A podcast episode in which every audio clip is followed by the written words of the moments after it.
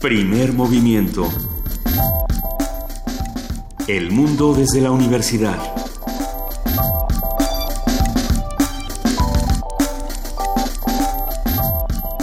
Donde solo se habla de amor. A los hombres, a las mujeres que aguardan vivir sin soledad, al espeso camaleón callado como el agua, al aire arisco es el aire un pájaro atrapado. A los que duermen mientras sostengo mi vigilia. A la mujer sentada en la plaza vendiendo su silencio. En fin, diciendo ciertas cosas reales en una lengua unánime amorosa. A los niños que sueñan en las frutas y a los que cantan canciones sin palabras en las noches compartiendo la muerte con la muerte, los invito a la vida, como un muchacho que ofrece una manzana. Me doy un fuego para que pasen bien estos días de invierno, porque una mujer se acuesta a mi lado y amo al mundo. Amo el mundo, así, así se despide de alguna manera Juan Bañuelos, el poeta chiapaneco, con este poema que se llama Donde solo se habla de amor. Falleció ayer Juan Bañuelos y por supuesto se le recuerda a través de la lectura. Buenos días, Miguel Ángel Quemain. Hola, Juan Inés. de esa. ¿Cómo estás? Hola, Juan Inés. Pues con muchas cosas este día, una, esta nota triste y al mismo tiempo celebratoria de la lectura, como indicas, de Juan Bañuelos, que lo tenemos en material de lectura en la UNAM, en el número 125, con una nota de Carmen Alardín, y que lo hace portable eh, en un archivo descargable que podemos traer en todas partes y que también como como platicábamos fuera del aire eh, en algún momento grabó un disco que era lo que estábamos escuchando editado por Pentagrama y que está eh, al alcance de todo el mundo en YouTube y bueno pues ahí se puede escuchar a Juan Bañuelos leyendo su poesía que además era alguien muy muy afecto a leer eh, sus propios poemas. Era alguien que le daba voz y que le daba bien voz porque luego los poetas hacen cosas tremendas con su poesía pero en el caso de Juan Bañuelos como en el de Sabines y de algunos otros, el, el, trabajo que hacía con su poesía era muy, era muy leal y era muy agradecible. Hay, que escuchar y releer a Juan Bañuelos.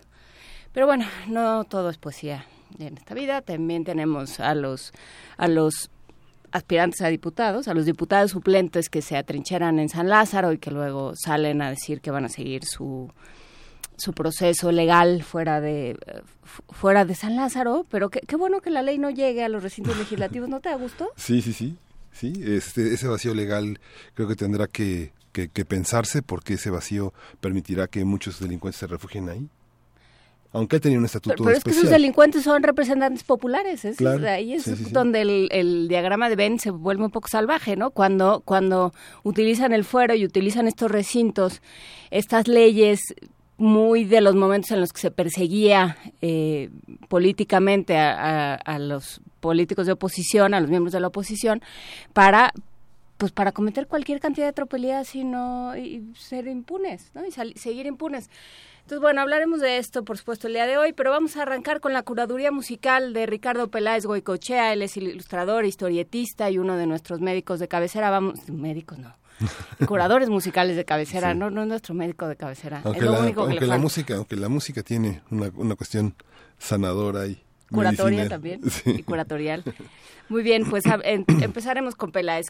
¿Con qué seguimos, Miguel Ángel? Bueno, vamos a tener eh, nada menos que a, Adriana Álvarez Sánchez, que es profesora de la Facultad de Filosofía y Letras de la UNAM y miembro de la Red de Humanidades Digitales, este espacio, este blog enorme que permite entender eh, la labor de la docencia, de la investigación y ponernos a, la altura de las exigencias tecnológicas para comunicarnos. Va a estar con nosotros en un momento aquí en la cabina. Inauguramos también nuestra sección de Historia de México con el doctor Alfredo Ávila. Él es investigador del Instituto de Investigaciones Históricas de la UNAM y va a hablar sobre mosquitos y la historia de México. Ha sido como la semana del vector y la infección. Hablando de vectores e infecciones, saludos a Luisa Iglesias que está desde su casa este pues ahí acogiendo un virus en su, en su cuerpecito. Así es que bueno, le mandamos un gran abrazo y esperamos que se recupere pronto. Sí, teníamos que tener a Roberto Duque, que es académico de la Facultad de Derecho de la UNAM, para explicarnos este atrincheramiento de Antonio Tarín García, que es exdirector de adquisiciones durante el gobierno de César Duarte en Chihuahua. Vamos a comentar este, este, este acontecimiento y este atrincheramiento en la Cámara de Diputados. Platicaremos de ello porque además Roberto Duque es un este, feroz atacante como muchísimos otros de la figura del fuero y de esta manera en la cual no todos somos iguales ante la ley, pero en realidad no todos ni tan iguales. Pero bueno, en nuestra nota internacional, la orden ejecutiva de Donald Trump con respecto al uso de la energía, esto que declaró con tantísima emoción Donald Trump de, de, este ahora sí va, va a volver el trabajo para quienes para los mineros de carbón cuando el carbón se ha comprobado que es una industria enormemente contaminante, qué pasa con el resto del mundo y qué pasa con las políticas públicas. Lo vamos a platicar con Beatriz Bujeda Bernal, ella es directora de Climate Reality Project. Uh -huh. Vamos a tener también la poesía necesaria, que ahora sí le toca. Ahora sí me toca a mí, vamos a ver. A, si Juana Inés y bueno. Algo más de Juan Bañuelos, a ver qué nos encontramos por ahí. Sí, vamos a tener al doctor Alberto Betancourt, que es eh, doctor en Historia, profesor de la Facultad de Filosofía y Letras de la UNAM y coordinador de observatorio del G20 de la misma facultad. Vamos a tratar de respondernos qué es la vida, por qué es importante la biodiversidad, cómo cuidarla, nuevas críticas a la Ley General de Biodiversidad. Vamos a platicarlo y por supuesto, como toda esta semana, vamos a seguir con Poesía en Voz Alta, punto 17, este festival de poesía en Casa del Lago. Vamos a hablar con Raúl Zurita, va, nos va a visitar en cabina. Él es poeta y artista chileno, no estudió arquitectura, no estudió literatura, sino ingeniería. Estaba pensando en otros poetas ingenieros. Pero Gabriel Said. Gabriel Said es un gran ingeniero ah, y un porque gran yo poeta. solo había llegado hasta Ibargüengoitia, pero que, que no es poeta, que era, era ingeniero o ingeniero químico. Ingeniero químico. Ingeniero químico. O sea, era ingeniero pero sin casco. Sí. Con bata pero sin casco. Bueno, en 1979 Raúl Zurita crea con otros artistas el colectivo de acciones de arte, realizando acciones de arte de resistencia política. Vamos a ver cómo se juntan la poesía y la resistencia política. Por lo pronto ya está en la línea Ricardo Peláez para hacernos, para contarnos qué vamos a escuchar el día de hoy. ¿Cómo estás, Ricardo? Buenos días. Hola, buen día. Pues yo decidí con eso de los atrincheramientos, atrincherarme aquí en el tráfico. Ay, qué divertido pero pues desde aquí ya instalado, muy estacionadito, podemos eh, charlar eh, tranquilamente. Bien, pues hoy vamos a escuchar a una a una chica, una muchachuela de 44 años, ella nació en el en el 72, es una una cantante, una cantautora argelina de Argelia. Uh -huh. Se llama Sowat Masi. Eh, bueno, siempre insistimos en que con esto del internet eh, es una maravilla que podamos nosotros acceder y las curadurías pues tienen como propósito servir de guía en la exploración musical. Entonces pueden buscarla así como Sowat Masi, eh, se escribe con S su nombre, con doble S el apellido, Masi. Eh, digo que esta es una cantante argelina, nació, les decía, en el 72, eh, es de una familia modesta, no de músicos, pero sí de diletantes de la música. A su papá le gustaba la música de los cantantes argelinos tradicionales y a su mamá más bien como la, la música más, más occidental, el rock, James, Bra James Brown, dice ella, entre otros. Y pues con esas influencias eclécticas empieza su formación musical y a los 17 años eh, se integra a una banda, a un grupo que tocaba flamenco. Y, y, luego eh, se junta también para formar un grupo de rock con otros que se llaman Atacor, un grupo viejo con el que estuvo ella. Pero eh, por el 89, que es cuando ella empieza esta carrera musical, pues está la guerra civil en Argelia, esta situación política en la que un grupo extremista islámico como que gana las elecciones y hay toda una situación allí como de medio de autogolpe de Estado para impedir que ganen la segunda vuelta este frente islámico y en ese contexto de agitación política ella se va más bien a, a París, graba un primer cassette eh, que, con el que le va bien, y le invitan a un festival de uh -huh. cantantes argelinas en, eh, en París y pues de plano ya ahí se queda, luego en 2001 saca su primer disco y del segundo disco del que saca en el 2003 vamos a escuchar una, una canción muy apropiada ahorita para los niños que se van a la escuela, se la dedica a su hijo que se llama Mi, eh, mi Pequeñín, la canción se llama Yaululi, Yaululi. Ok. y pues es una pieza que es como un mensaje a su hijo para que se levante temprano, se vaya a la escuela para estudiar y poder entender el mundo, para que tenga una personalidad fuerte, que sepa con quién juntarse y con quién no, para que sepa alejarse de los que puedan hacerle daño y para que cuando aprenda que cuando las cosas se pongan difíciles, pues eh, pueda luchar, ¿no? Entonces, eh, esta es la, la, pieza que escucharíamos primero y luego vamos a escuchar para más tarde dos piezas un poquito más melancólicas. Esta es muy alegre, esta, se darán cuenta que está buena como para empezar la mañana y justo para levantar a los chamaquitos. Y luego vamos a escuchar un poquito más adelante eh, dos más en su línea melancólica. Eh, la, segunda es de su primer disco, que se llama Matepkish, el, la, la pieza, que quiere decir no llores, y es un rollo más intimista, o sea, ella, si bien eh, incluso fue amenazada por hacer su música y por la forma en la que hacía música y esta eh, en, como idea más integrista, más extremista del, del, Islam, que la que la atacó mucho y fue una de las razones que la hicieron quedarse ya en París. Uh -huh. eh, en su línea musical y su línea temática de las letras es un rollo más bien existencial, humanista, intimista. Y esta pieza segunda que vamos a escuchar un poco más tarde, la de Mate Kish, eh, pues es un asunto más de preguntas de qué es vivir, qué es lo que, cuándo es cuando realmente uno vive y este y pues la, el, un tema también como de la soledad. Y al final, para cerrar el programa, estaremos escuchando una pieza que se llama Todo lo que yo amo o Todo aquello que amo y que es una pieza sobre las cosas simples de la vida, sobre la, la fuerza vital que hay en, en, la, en las acciones humanas cotidianas y que el amor finalmente es el mismo en, tanto entre los que tienen mucho como entre los que no tienen. ¿no? Y que hay Exacto. cosas como levantarse temprano y escuchar una canción y un poema y exacto. ver a los amigos.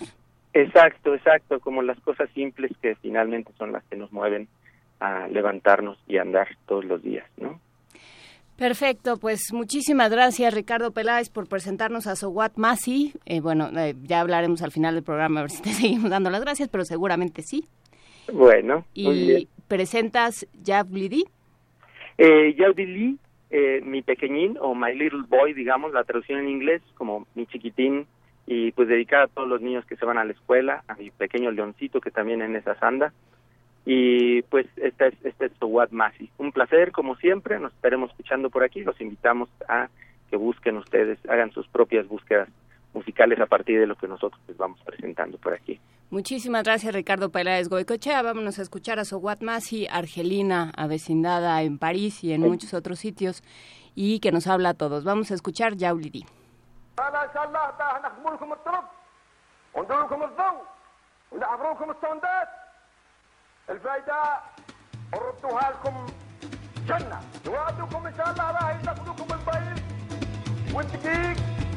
Roubaram da madeira, roubando os dedos da assando, no macarrão.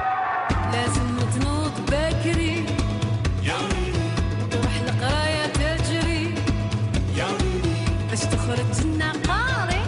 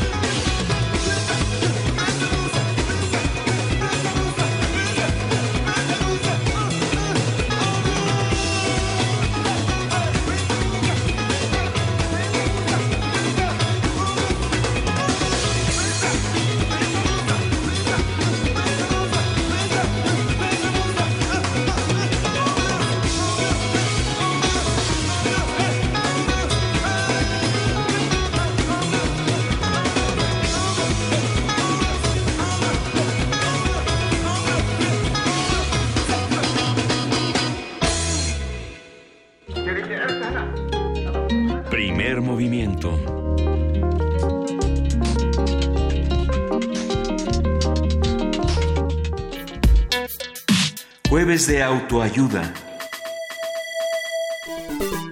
Las humanidades digitales se insertan en la cultura digital, en el perfeccionamiento de los instrumentos tecnohumanos que conducen a la convivencia de las diversas disciplinas humanistas con el mundo de la programación. Así se generan bibliotecas digitales y múltiples recursos digitales que permiten la visualización de actividades y objetos hasta el momento invisibles a nuestros ojos, como es la música, por ejemplo. Una de las cualidades de las humanidades digitales es que buscan preservar la reflexión acerca de los modos de acceder al conocimiento a través de su materialidad. En la actualidad, las humanidades digitales enfrentan el reto de erigirse como una transdisciplina que llegue a las humanidades por medio de lo digital sin dejar de adaptarse a las particularidades culturales, sociales y económicas de un contexto determinado. Y hoy está con nosotros Adriana Álvarez Sánchez, que es miembro de la Red de Humanidades Digitales, doctora en Historia, profesora de la Facultad de Filosofía y Letras de la UNAM, y hoy conversaremos con ella sobre el, sobre el tema de las humanidades digitales, qué son, cómo se vinculan con las humanidades analógicas y qué espacio queda para las humanidades en el mundo. Buenos días, Adriana, gracias por Hola, estar ¿qué con tal? nosotros. Buenos días, gracias por la invitación. A ver, vamos, empecemos desde muy el principio, Adriana. ¿De qué hablamos cuando hablamos de humanidades digitales? ¿De qué se trata? Eh, bueno, monedas digitales en realidad eh, es tan plural, ¿no? que eh, hay un sitio, por ejemplo, que aloja unas 600 definiciones distintas, ¿no? pero digamos que en, en México y también, digamos, como parte de la red de monedas digitales, es un campo eh, transdisciplinario y multidisciplinario, un campo de investigación, que eh, busca no solo utilizar herramientas y medios digitales, sino reflexionar sobre lo que implica su uso. Eh, y lo que implica su uso en términos también del quehacer de cada disciplina que se acerca a ellas, ¿no? Es decir, desde la investigación, desde, por supuesto, la docencia y también la, la difusión, ¿no? Eh, en el caso, por ejemplo, de la red de humanidades digitales, se han incorporado también algunos otros elementos, por ejemplo, la cultura digital que normalmente no es parte de el ámbito de las humanidades digitales, porque es un campo más bien académico, ¿no? digámoslo así. Eh, sin embargo, en, en México y en América Latina ha te- empezado a tener como variantes. Una es esta de la cultura digital y otra también es la relación como con la sociedad, ¿no? Con apoyo a iniciativas eh, ciudadanas, por ejemplo. Entonces, en realidad es un, campo de investigación bastante amplio que eh, permite no solamente este contacto con otras disciplinas, sino también de pronto la transdisciplinariedad de parte de todos nosotros, pero no solo hacia las otras eh, mm, humanidades o hacia las otras disciplinas, sino incluso también hacia el ámbito de la de las ciencias computacionales, ¿no? Tratar de entender un poco qué pasa ahí. A ver, vamos, eh, utilicemos un caso para entenderlo mejor. ¿Tú cómo llegaste ahí? Porque de pronto con estas áreas de investigación uno no sabe qué va pasando. ¿no? Uno de pronto lee un artículo, no sabes cómo, no sabes decir cómo fue, ¿no? Lees un artículo y luego ya fuiste a un coloquio y luego ya estás haciendo tu propio artículo y luego ya estás metido en un curso y luego ya resulta que eres una autoridad y no te diste cuenta ni cómo. ¿Cómo fue tu, tu evolución hacia este campo? Eh, pues justamente, mm, eh, digamos que es un poco como creo que la historia de casi todo el mundo, ¿no? Eh, yo soy historiadora y eh, eh, empecé estudiando la historia de las universidades, lo sigo haciendo, pero la historia de las universidades en la época colonial. ¿no? Y empecé trabajando poblaciones, poblaciones de estudiantes, poblaciones de graduados, que claro, era mucha, mucha información, ¿no? Y yo tenía que encontrar una manera de acercar, de, de resolver el problema. No lo iba a hacer con tarjetitas a mano, ¿no? Entonces prácticamente fue como entre intuitivo y necesario, ¿no? Acercarme a una computadora no solo como una máquina de escribir, sino ya pensando en una base de datos. Poco a poco pues vas aprendiendo y efectivamente eh, de pronto ya te ves como conociendo un poco más, ¿no? De eh, la- las paqueterías que existen, de que existen distintos sistemas operativos, etcétera, etcétera, ¿no? Y vas combinando eso, realmente son conocimientos que creo que no son solo herramientas, sino que son parte de tu conocimiento básico también como, como humanista. Y mm, en mi caso, yo creo que fue hace unos tres o cuatro años que me acerqué al seminario Humanidades Digitales que organiza Miriam Peña Pimentel. Eh, que, que tuvo como primera sede la Facultad de Filosofía y Letras, pero que no es la única. Entonces me acerqué a ese seminario a asistir y bueno, claro, ahí hay filósofos, bibliotecólogos, gente de letras hispánicas, ¿no? Y empecé a dar como a sistematizar un poco más todos los conocimientos que tenía y adquirir unos conocimientos nuevos. El ámbito de las humanidades digitales, por lo menos en América Latina y en la mayor parte del mundo, se mueve con, con, con mucha formación autodidacta y con mucha formación de pares. es que es muy nuevo. O sea, entonces, pues, no, no hay mucha forma de aprender de los que venían antes porque, porque no hay. Aunque en el mundo académico ya prácticamente, digo, no sé, las universidades han inaugurado prácticamente, no sé, de 2000, desde 2011 hay una, una explosión de interés y de entusiasmo en muchas universidades del país. Me imagino que la red de bibliotecas está conectada en todas partes. ¿no? Sí, eh, digamos que se le ha visto la ventaja en términos de la difusión, ¿no? O el acceso a la información, el conocimiento, pero en realidad el campo, campo de humanidades digitales es como muy difícil eh, incorporarlo dentro de las universidades. En realidad solamente Inglaterra, eh, Canadá y algunas universidades de Estados Unidos ofrecen estudios concretos sobre humanidades digitales. El resto se mueve como en paralelo ¿no? o simultáneamente a todo lo que hacemos. Eh, la- las universidades tienen una estructura muy clara de división de áreas de conocimiento y entonces de pronto es como muy difícil tratar de explicar que a lo mejor en la Facultad de Filosofía y Letras necesitamos un departamento con el que trabajar de ingenieros para hacer proyectos digitales desde las humanidades. Y también creo que hay mucha resistencia de parte de los humanistas de pensar que esta parte computacional y de Internet es meramente técnica. Y creo que sí tiene implicaciones que van más allá, incluso pues de la práctica de investigación, de lo que... em, del concepto mismo de, la autoría, de la colaboración, etcétera. No creo que sí está implica un cambio más allá de aprender cuestiones técnicas. Es que es un cambio de paradigma. Exactamente. O sea, pasas pensando, además es muy es muy bonito tu caso porque porque te ocupabas de la escolástica más eh, más acendrada, ¿no? De este sistema donde había un ser humano que poseía el conocimiento y lo vertía casi en una cosa eh, casi como como mecánica sobre otros seres humanos y entonces ellos a, a su, a su vez lo repetían en otros lados y lo iban eh, di- distribuyendo. Y ahora hay una hay una serie de, de, máquinas, de inteligencias que no pasan por la humana o que vienen de la humana pero que se retro- que se alimentan a sí mismas eh, que producen cono- o sea que son capaces de asimilar pero que uno les tiene que dar el contenido y el conocimiento. Es una cosa completamente distinta. Y sí, y que estamos como muy acostumbrados a que eh, adaptarnos nosotros a la computadora y, y como que todavía no es- tenemos miedo de decir, no, el- este aparato sirve no para que piensa, yo, yo, le puedo dar las órdenes, ¿no? Entonces creo que ahí ese cambio, eh, claro que significa aprender, ¿no? Significa estudiar, significa significa cambiar de paradigma Claro. Y también en términos, digamos, de, de creación de conocimiento, aunque hay otros espacios que pueden ser analógicos, que no necesariamente no necesitas un teléfono, de crear eh, conocimiento en, eh, colaborativo, creo que estas herramientas sí lo permiten como de manera mucho más sencilla, ¿no? Tan así que, por ejemplo, eso, la red de humanidades digitales, aunque esta es creada en México, no tiene solamente integrantes mexicanos.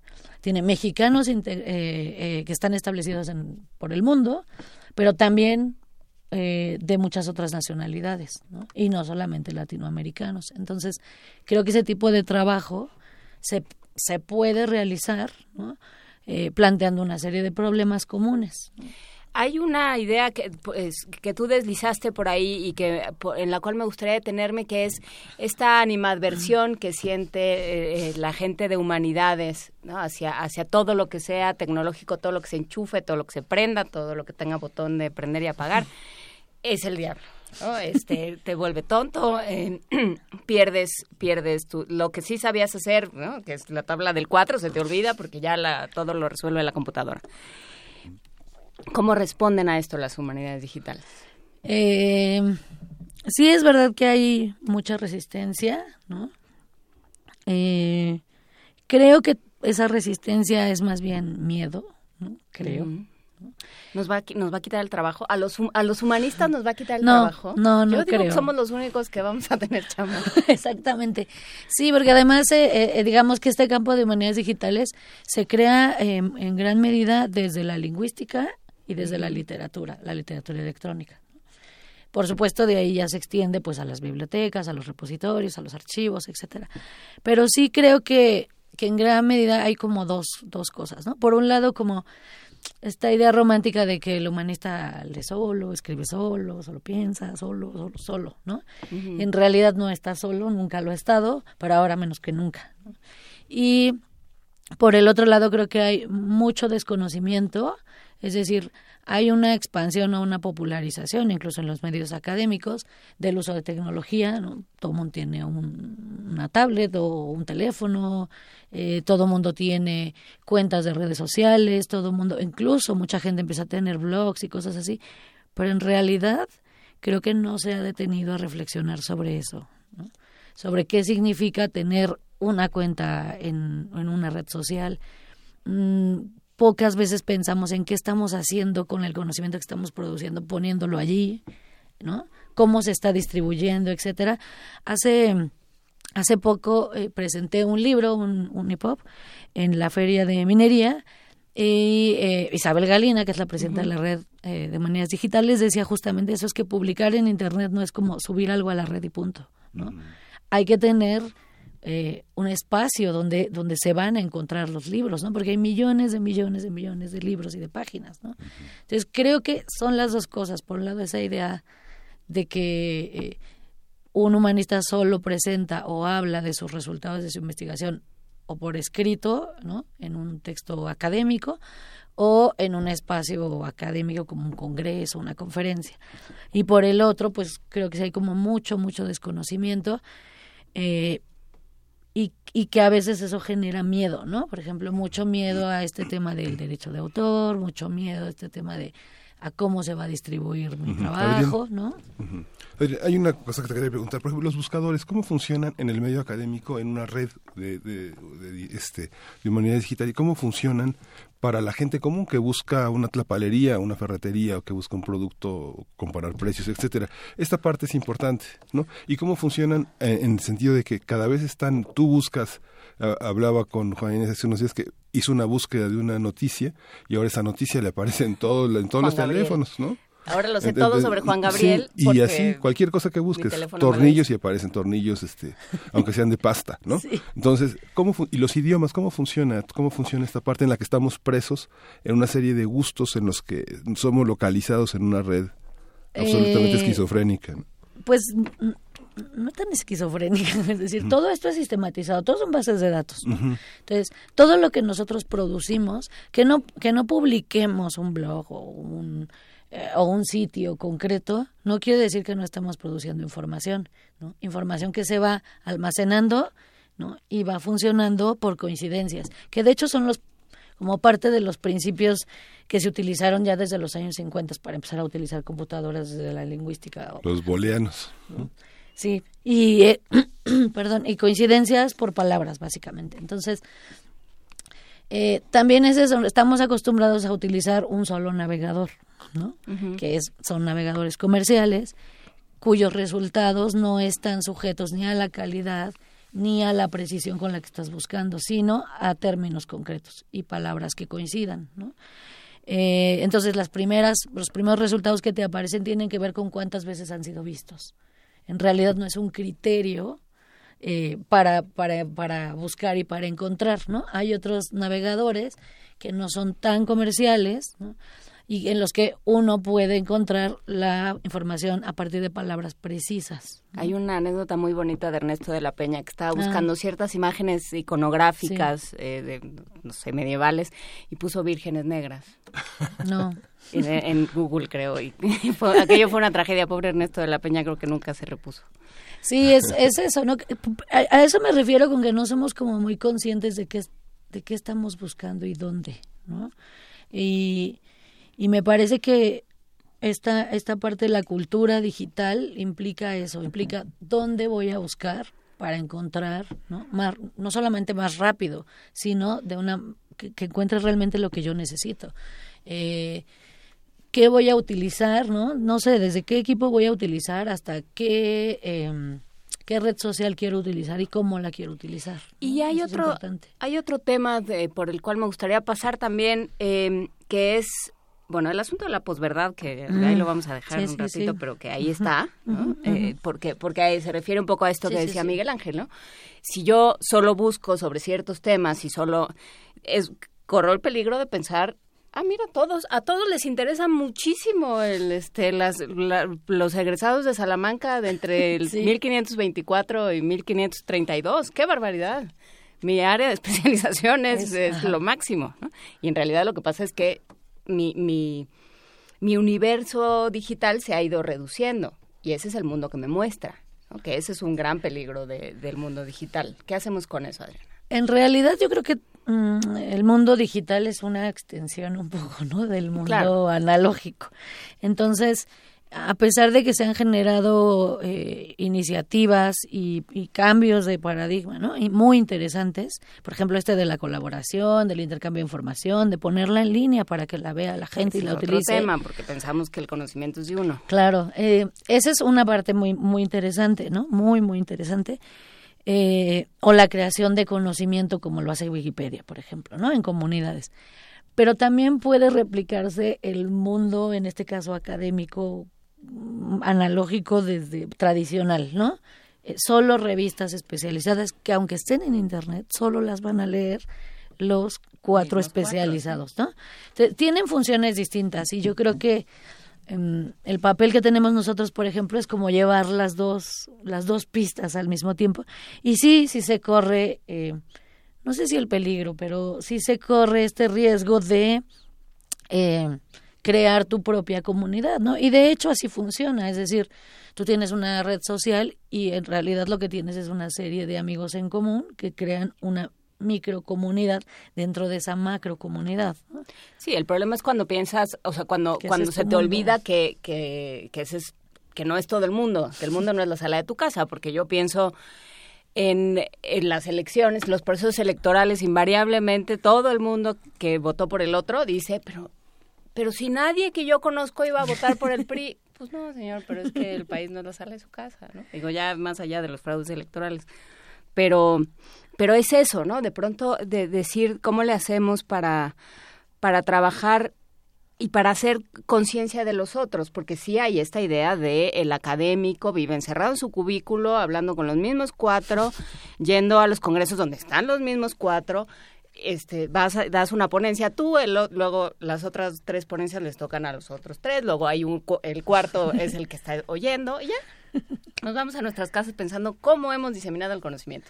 Eh, sí, y en este caso, por ejemplo, el, el ámbito de las monedas digitales sí es bastante, o bueno, comparte estos elementos tradicionales, pero también ha creado o ha utilizado eh, otras formas nuevas, ¿no? Para empezar, pues son varias las disciplinas que se reúnen, ¿no? No es solamente eh, ni, ni solo sol- sobre un tema, ni solo sobre o en el ámbito de una, dos o tres disciplinas. Por otro lado, también han ya empezado desde hace tiempo a incorporarse también las ciencias sociales, no solo las humanidades, ¿no? trabajando juntos. Em, luego, además de congresos y estas formas tradicionales, hay, una, hay, hay muchos talleres, por ejemplo, ¿no?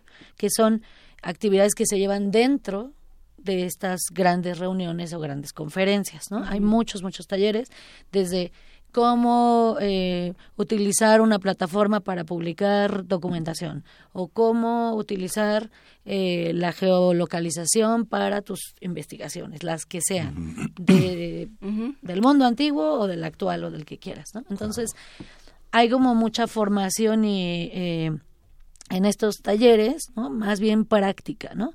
Hay mucha esta conciencia de reunirse para ensayar y equivocarse. Vamos a atravesar el campus, es lo que estás diciendo. Vamos a, a atravesar y vamos a hablar con los ingenieros. Sí, claro, Oye, claro. Adriana, pero hay una, hay una parte, bueno, no sé, quien, quien ha atravesado un posgrado, muchas veces se da cuenta de la dificultad que, que considera que, que es para muchos eh, pseudoespecialistas eh, entrar a esta forma de buscar. Uno no tiene la humildad de acercarse a un bibliotecólogo, a una persona que maneja la red, para, em- para saber buscar. ¿no? A pesar de que tú crees que conoces algo, la puesta al día de un tema es dificilísima. Yo veo la licenciatura que es una de las tareas que tenemos que tener, porque por eso se fusilan tesis, por eso hay tanto Porque no plagio. sabemos buscar. No, porque no sabemos buscar y porque no hay una esa disciplina de ponerse al día de- de esta- del estado de la cuestión, que es un, es un, giro del lenguaje, pero que los alumnos de la licenciatura, no saben, porque no tienen acceso también a las redes digitales, en, en no sé, uno ve los planteles eh, también que, que- tienen muchas carencias y que a pesar de que tenemos dispositivos móviles y todo eso es difícil. ¿Cómo, cómo ven ese futuro? Este, Eh, bueno, la mayoría de las universidades tienen una política de eh, tener acceso a través de un pago que es un costo muy muy alto porque la información cuesta mucho eh, de em, bases de datos de artículos eh, eh, revistas etcétera no Eh, pero se subutilizan. Primero sí se, se intenta difundir pero no está digamos como que no se tiene esa capacidad ante tanta información Pero para hacer esa búsqueda Porque los maestros no lo, o sea, porque todavía nos falta que esa que esa generación de docentes entre a esta a esta lógica. Eh, sí, pero también curiosamente hay estudiantes, por ejemplo, que me han dicho, mi, mi política para hacer la tesis es no usar nada que esté en Internet. sí, bueno, Entonces, claro, o sea, te encuentras también como gente muy joven con esas ideas. con ese ¿no? prejuicio. Pero O sea, también hay este tema de que todo lo que está en internet, o sea, lo que pasa es que no sabemos Es discriminar. Eh, hay un problema. A ver, eh, yo nosotros hemos trabajado la red y varios eh, profesores de la facultad con, con Wikimedia México, ¿no? Y entonces en talleres, en sus conferencias, etcétera, en sus distintos proyectos. Y entonces un poco la idea es, eh, se prohíbe Wikipedia, pero no se dice que otra cosa se puede usar. ¿no? Es decir, solo son prohibiciones sin explicar por qué y tampoco explicar qué puedes buscar que, que te sea útil, ¿no? Esa eh, política, digamos, sigue siendo real, no solo en el bachillerato, sino por supuesto en la, en la facultad, ¿no? Y para cerrar esta conversación, Adriana Álvarez Sánchez de la Red de Humanidades de México, cuéntanos, bueno, ¿de, de dónde es la Red Sí, de sí, Humanidades? pues la red de humanidades. del mundo, del del universo. mundo, de la, de la carretera de la información. Eh, cuéntanos, que nos pregunta tanto Buscando el Cielo como Sobreexpuesto en, en Twitter, ¿dónde, dónde están estos, eh, qué, qué buscadores hay de otro tipo? Ah, ¿Navegadores? Eh, hay uno que se llama DuckDuckGo. Ajá, sí, navegadores. ¿no? Eh, hay también sitios donde uno puede encontrar eh, sitios semejantes, ¿no? O, eh, digamos, alternativas, ¿no? Hay un, un sitio que es como muy fácil de acceder que se llama Alternative 2. Uno escribe ahí una eh, un programa o una aplicación y te aparecen todas las alternativas que existen. Es importante detenernos a buscar y a leer que requieren, ¿no? Si se paga, si no se paga. Que, por ejemplo, cuando yo digo acepto, ¿qué estoy aceptando? ¿no? Que estoy aceptando si ahora una cuenta de Facebook, a quién le pertenece lo que yo estoy poniendo ahí, mío y de otros, ¿no? Creo que hay que tener mucha conciencia como usuario, ¿no? Común, que uso, que bajo, y como productor, ¿no? Establecer muy claramente cómo quiero que se utilice. Eh, siempre que utilicemos algo y que lo bajemos o que lo copiemos, pensar cómo quiero que yo, cómo, cómo quisiera que lo que yo produzco se utilice, porque ahí es donde viene como el, ¿no? El, el, el, el- el conflicto mismo de cada quien. ¿no? ¿Cómo se pueden acercar eh, a esta red? Como al- a lo mejor algún docente que nos esté oyendo, ¿cómo puede eh, acercarse a ustedes para que le orienten de cómo trabajar con sus alumnos? Eh, la red de humanidades digitales, bueno, tiene su blog, ¿no? Ujú. Que es www.reddehumanidadesdigitales.net. Eh, desde ahí nosotros, bueno, eh, Miriam Peña Pimentel y yo contamos con un grupo de trabajo que se llama Elabora HD, que es un proyecto justo de formación digital. Estamos eh, muy enfocadas en, en, en la creación de un seminario dentro de la licenciatura de historia, que es como único en el mundo, ¿no? que es de humanidades digitales.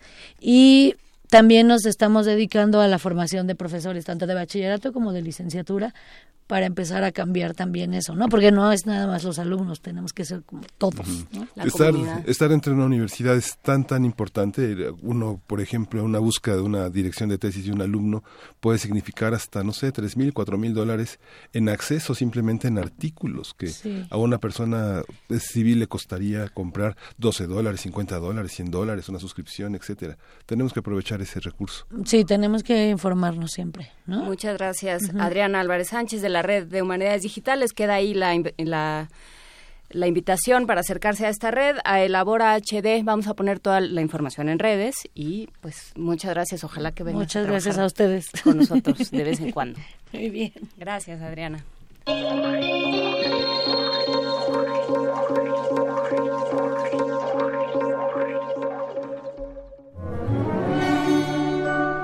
Historia de México.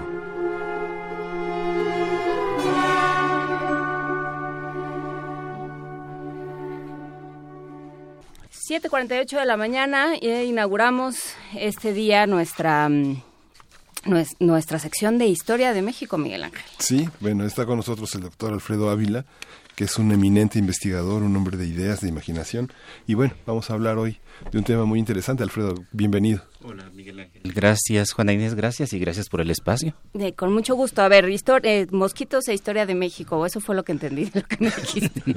Mira, eh, s- se me ocurrió, le- hay, hay muchas maneras de empezar a, a hablar de la historia de México, podemos hablar de los grandes héroes, podemos hablar de las crisis económicas, podemos hablar de muchas cosas, pero, pero hay un montón de temas que los historiadores estamos trabajando eh, que son bien importantes y que de verdad cuando, cuando el lector culto incluso, el lector común y corriente, pero también el lector culto se acerca a la historia de México, no se le ocurren estas cosas.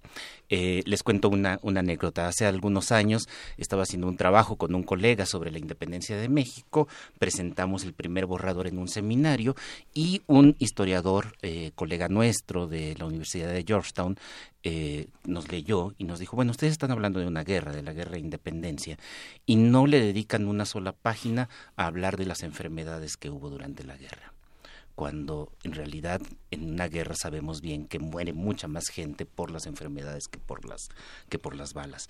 Eh, y eso fue una llamada de atención. Este colega es el profesor John McNeil quien eh, él hizo un libro hace algunos años también que se llama The Mosquito Empire el imperio del mosquito sobre eh, una historia de dengue, de fiebre amarilla, de, de otras enfermedades en América Latina y de la manera como hay una relación entre las condiciones naturales y la historia humana, pero también cómo la actividad humana modifica las condiciones naturales.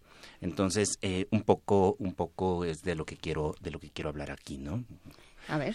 El, bueno, el, eh, ustedes bien saben que eh, el, año pasado tuvimos brotes eh, bastante serios de eh, muchas enfermedades, se habló mucho del Zika, se habló mucho de eh, chikungunya, de, algunas otras variantes. En realidad son virus muy parecidos, parece que tuvieron un mismo origen, eh, semejantes al dengue, pero los virus más tradicionales, por decirlo de alguna manera, en el caso de, México, son la fiebre amarilla, que en el caso en México le llamaban durante mucho tiempo el vómito prieto, lo cual ya nos da una idea muy gráfica de los síntomas.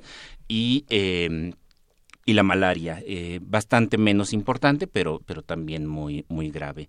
Y lo interesante de, de estas enfermedades es que, eh, y la importancia que tienen para la historia de México, es que si vemos, por ejemplo, del siglo XIX, los distintos momentos en los que México fue intervenido por potencias extranjeras, desde 1829, cuando los españoles tratan de reconquistar México en Tampico, hasta la intervención francesa y las ocupaciones estadounidenses del puerto de Veracruz, la guerra de los pasteles, pues en realidad eh, debemos agradecerle al, al mosquito la defensa de la patria, porque en, el caso de 1829, cuando, cuando eh, Barradas llega a, Tampico para intentar reconquistar, él llega en agosto, además, imagínense ustedes una mala temporada en, en Tampico, pues la verdad es que la mayor parte, poco más de la mitad de, de sus hombres, poco más de la mitad de sus tropas, eh, cayeron presas de eh, enfermedades tropicales ¿Ante las balas del invasor? ante las balas del invasor. Es decir, no bah, llegó después Antonio López de Santana, llegó Manuel de Meriterán a combatirlos,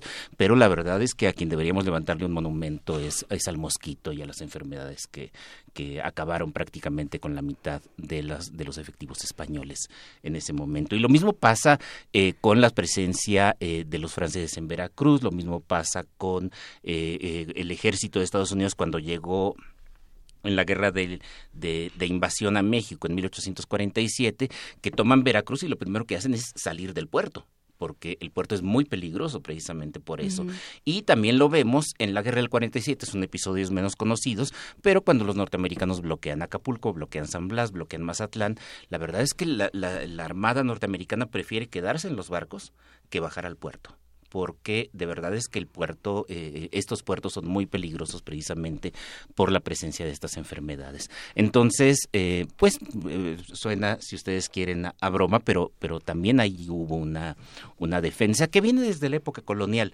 Eh, a finales del siglo XVII, los piratas, sobre todo los piratas holandeses, Lorencillo y algunos otros, que ocupan Veracruz, ocupan Campeche, en realidad saquearon estas ciudades, pero las bajas que sufren son fundamentalmente bajas por enfermedades eh, transmitidas por, por los mosquitos.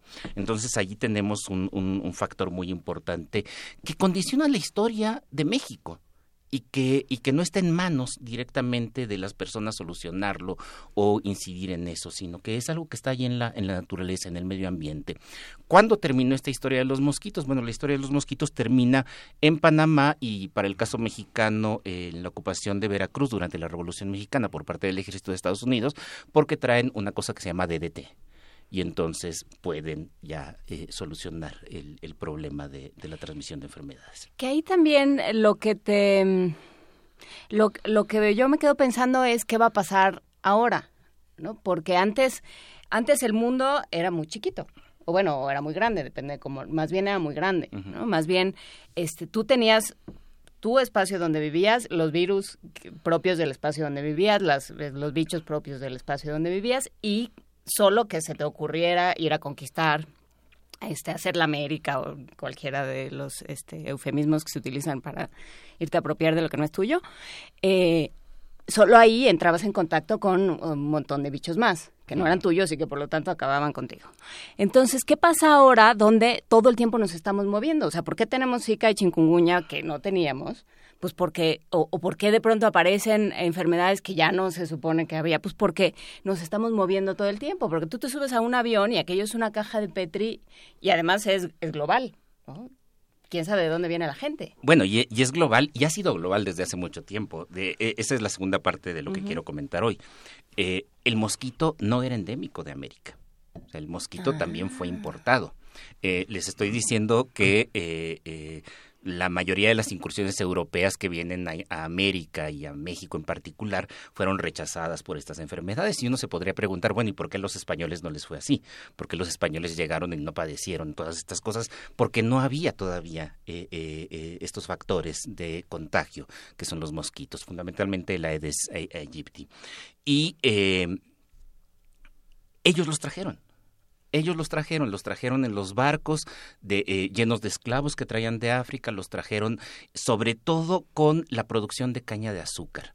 Cuando se dieron cuenta de que eh, en el Caribe podían empezar a, a- a cultivar caña de azúcar y hacer estas enormes plantaciones, modificaron el medio ambiente. Allá hay una modificación del medio ambiente que favorece la reproducción de los mosquitos. No, bueno, Entonces, aquí llegaron y se instalaron. Y, y- y- tenemos entonces eh, eh, lugares como el, actual estado de Morelos, por ejemplo, que todavía sigue siendo una zona importante de producción de caña de azúcar y que también es una zona muy importante de producción de mosquitos. Durante mucho tiempo la caña de azúcar incluía en el proceso de, producción eh, tener eh, bandejas de, agua. Todos sabemos qué pasa cuando hay agua, eh, y, particularmente es agua que tiene residuos de, de- de la caña. Entonces es un agua un poco dulzona, que es muy buena para las bacterias de las cuales se alimentan las larvas de los mosquitos. Entonces también es, eh, nosotros modificamos sin querer. Con otros objetivos el medio ambiente, favorecemos una cosa que nadie se espera, que es la proliferación de estos mosquitos, y que a su vez también luego tienen incidencia sobre el desarrollo de la historia humana. Entonces, mm, eh, eh, es una historia de ida y vuelta. Eso es, eso es algo que me parece muy interesante. Y como esto de los mosquitos, pues podemos hablar de muchas cosas. Podemos hablar de la importancia que ha tenido la deforestación, por ejemplo, alrededor de la Ciudad de México, que durante muchos años consumió madera de, de- de los alrededores, y cuál es la importancia que tiene eso después para la propia historia de la, de la Ciudad de México. Afectamos el medio ambiente y el medio ambiente nos afecta a nosotros. Entonces, a ver, eh, los, pero, pero mi, mi pregunta sigue ahí, o sea, ¿qué va a pasar? ¿Cómo, ¿Cómo nos estamos planteando estos mismos escenarios en un momento en el que ya se supone que ya todas las colonizaciones están hechas y ya fuimos a todos lados y ya todo el mundo va a todos lados? Bueno, no, no, no hemos ido a Marte, pero, pero próximamente. Y eh, lo que sí es que eh, seguimos, seguimos en este mismo juego, en realidad. Es decir, seguimos modificando nuestro medio ambiente. Porque efectivamente estamos, eh, eh, el Zika y algunas otras variantes del dengue son de origen africano. Eh, y tiene que ver precisamente con lo que tú mencionabas hace rato, esta posibilidad de movernos por todo el mundo, de, de- de- de tener un mundo efectivamente global y unido. Y, eh, pero al mismo tiempo se está deforestando enormes regiones de África. Al mismo tiempo se están deforestando enormes regiones en América del Sur. Y esto también termina modificando eh, Bueno. a, a- a- a estos bichos. Y hubo también esta iniciativa de acabar con el Aedes aegypti, ¿no? Hubo Sí. de pronto esta idea brillante que de pronto se les ocurre a los políticos. Bueno, mira, si el problema es el mosquito, pues acabemos con el mosquito total. Ni forma parte de ninguna cadena ni nada, ¿no? El No. mundo va a ser igualito sin mosquitos. Y a ver, no formaba parte de ninguna cadena en América, porque como dije hace rato, en realidad fue importado. Y sin embargo, en este momento ya forma parte de cadenas. Y eliminarlo incluso de regiones de donde no es originario también tendría otras consecuencias. Por no hablar de consecuencias de, de tipo más eh, eh, social. Eh, por ejemplo, estoy pensando, estoy pensando en la India, que como la mayoría de los países entró a los protocolos de, de prohibición del DDT, que sabemos que es muy dañino, pero que de pronto se da cuenta de que vienen enormes, eh, eh, eh, eh, sí, que la, la gente cae por las enfermedades y ni modo, pues a romper el protocolo y a introducir otra vez el DDT. Allí los gobiernos tienen que valorar qué es más importante, que, que, que la gente de mi país esté muriendo o esté sufriendo enfermedades terribles, el chikungunya es, es horrible, o volver al DDT, aunque sé que el DDT a la larga también tendrá consecuencias fatales. Pues con esta nota tan, este, con esta nota tan, tan elevada y, y tan optimista de si DDT o no DDT, nos despedimos por esta semana. Muchísimas gracias, Alfredo. Alfredo Y Ávila, gracias por, y gracias por la referencia. El doctor Magnell tiene un libro que se llama Algo Nuevo Bajo el Sol, que es una historia medioambiental del siglo XX que está publicado en Alianza y que es una Biblia para los medioambientalistas y la historia de, las- de la cultura y la enfermedad. Sí, de verdad, son cosas que vale la pena pensar. Gracias. Muchas gracias. Gracias. Primer movimiento. Hacemos comunidad.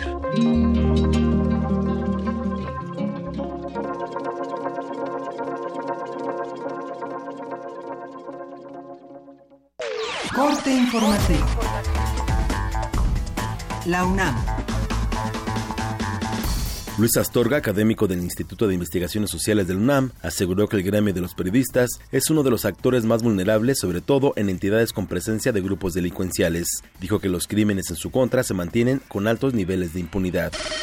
En entrevista con Radio UNAM, la maestra Ilutzi Monroy habló sobre el libro conmemorativo por los 50 años del archivo histórico de la UNAM. Son 11 trabajos que abordamos temas desde la teoría archivística, o sea, entender cómo es que el archivo histórico fue manteniendo una propuesta sustentada en la teoría del contexto, ¿no? Porque la archivística ha cambiado. Algunos dirían, no, pero no es una ciencia o es una disciplina auxiliar, pero pues ya se ha demostrado que tiene tiene objeto y tiene, este, pues, eh, productos y por tanto es una ciencia. Y en este caso tenemos también eh, como una explicación de cómo el personal de la del archivo histórico fueron aportando, cómo fueron desarrollando sus prácticas archivísticas, en qué, cuáles son los fondos y colecciones que se han incorporado al archivo histórico de la UNAM y entenderlos en un contexto. Nacional.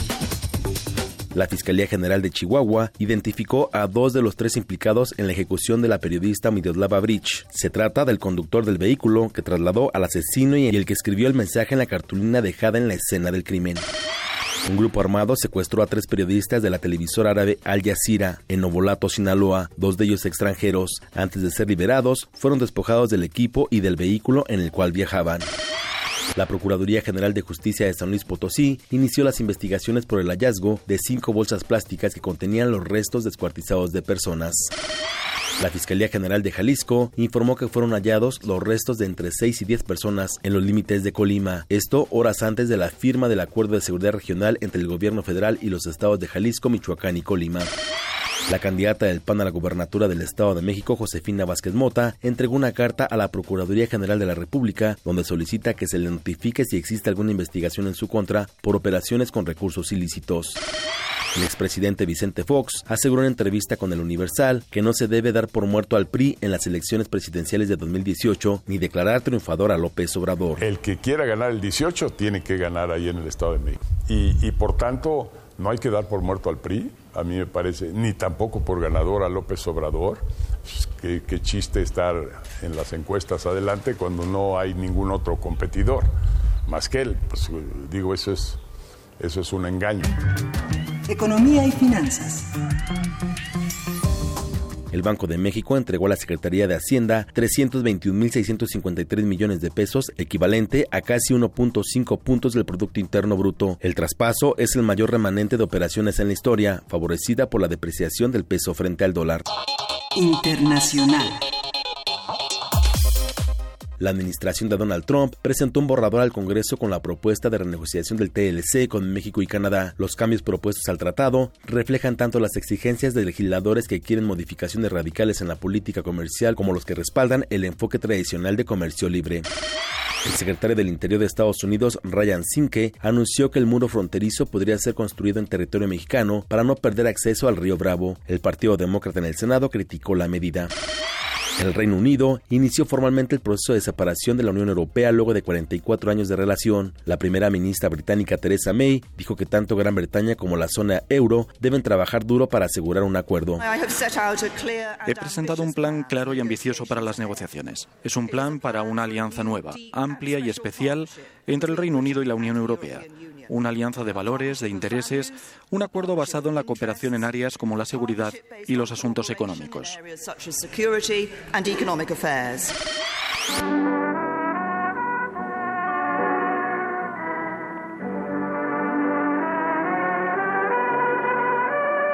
Un día como hoy. En 1932 se estrenó Santa, la primera película del cine sonoro mexicano, basada en la novela homónima del escritor Federico Gamboa, publicada en 1903. Con esto, México se convirtió en el primer país de Latinoamérica y habla hispana en filmar un largometraje sonoro con el sistema óptico Rodríguez Sound Recording, el sistema sonoro mexicano de Joselito Rodríguez. Hasta aquí el corte, en una más información. Escuchas XEUN. Radio UNAM.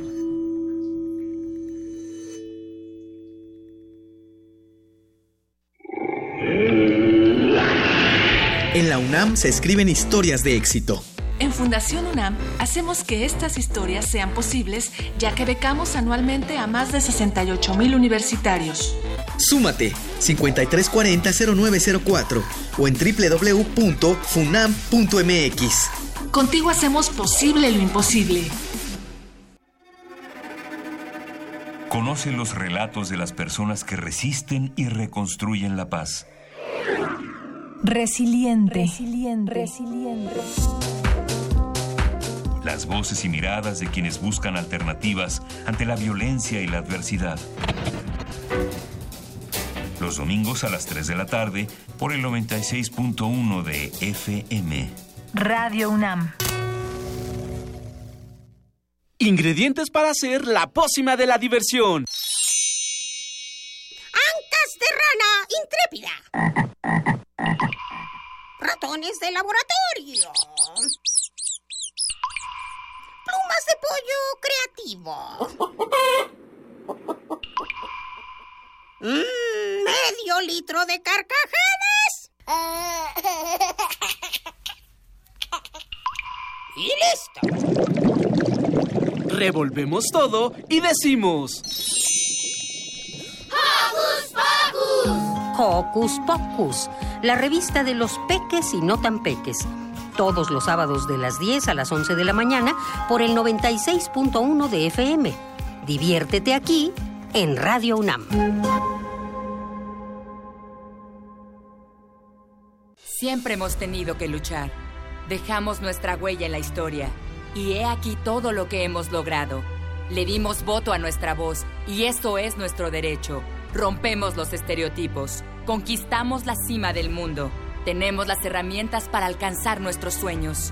El protocolo para atender la violencia política contra las mujeres defiende nuestros derechos políticos. Nuestro derecho a hacer historia. Instituto Nacional Electoral, INE.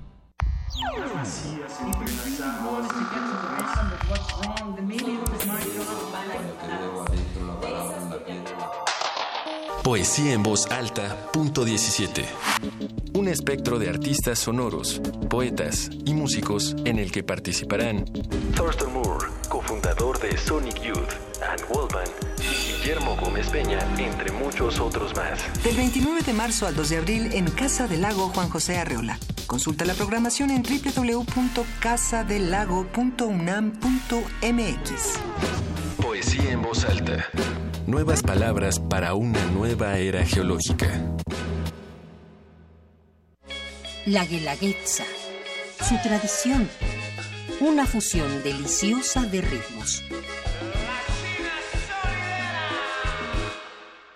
El Festival Intersecciones se viste con los colores del Istmo para recibir a La China Sonidera.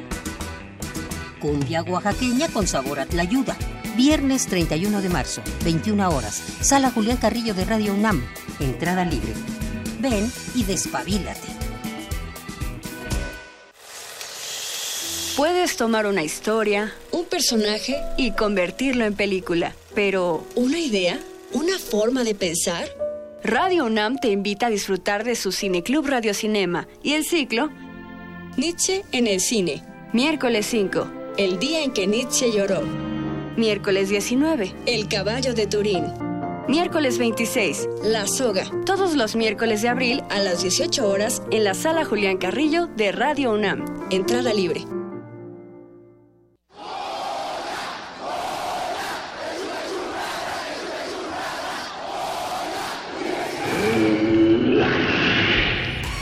¿Te identificaste? Identifícate con Fundación UNAM y ayuda a becar a miles de alumnos universitarios.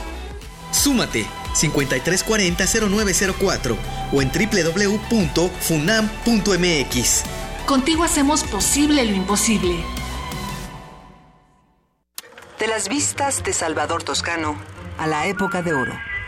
Del celular a la era digital. Filmoteca UNAM. Sala de exposiciones, acervo y restauración, cine en línea, talleres, hemeroteca. Circuito Mario de la Cueva, frente a la Facultad de Ciencias Políticas y Sociales.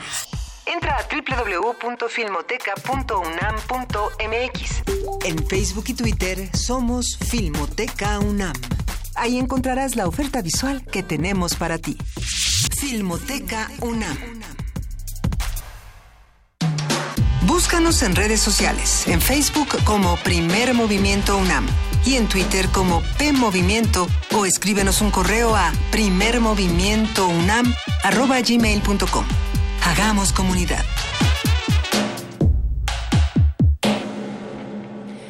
Son las 8 de la mañana con 11 minutos. Estamos aquí de regreso. Yo soy Juana Inés. Eh, Luisa está enferma, pero ya mañana viene. Y nos vamos, eh, Miguel Ángel Quemain, a una nota de la universidad, si te parece. Sí, tenemos una, un acuerdo establecido. El acuerdo establecido entre la UNAM y la Universidad de California permitirá avanzar en temas relacionados con la salud, la violencia y la prevención de enfermedades. Eso lo señaló el rector Enrique Graue al finalizar el foro binacional sobre salud entre ambas, entre ambas entidades académicas y nuestro compañero Antonio Quijano amplía la información de esta importante nota. la Universidad Nacional Autónoma de México y la Universidad de California trabajan en conjunto para desarrollar estrategias con el fin de abordar temas comunes y educar a la próxima generación de líderes.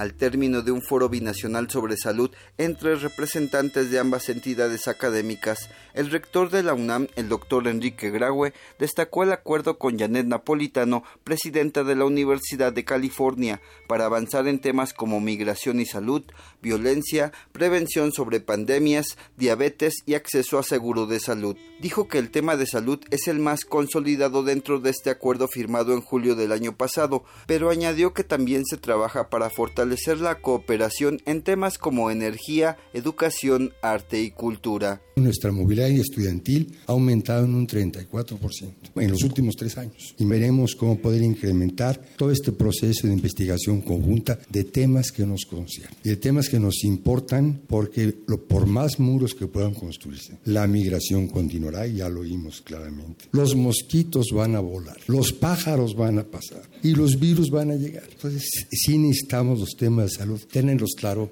en esta cooperación. Habla Janet Napolitano, presidenta de la Universidad de California. Casi un cuarto de los estudiantes de California son de herencia latina. Necesitamos ayudar a nuestros alumnos a convertirse en líderes del mañana. Necesitamos trabajar con un compromiso bilateral que conozca los retos y las oportunidades que ustedes han identificado aquí en este día. Incluye expander alianzas y facilitar un compromiso entre instituciones de educación superior, agencias gubernamentales, fundaciones, industrias, organizaciones y la comunidad. La iniciativa UC México no es la llamada típica para identificar una serie de actividades académicas. Más bien queremos desarrollar una estrategia a largo plazo para poder asegurar este tipo de relaciones académicas fructíferas que sirvan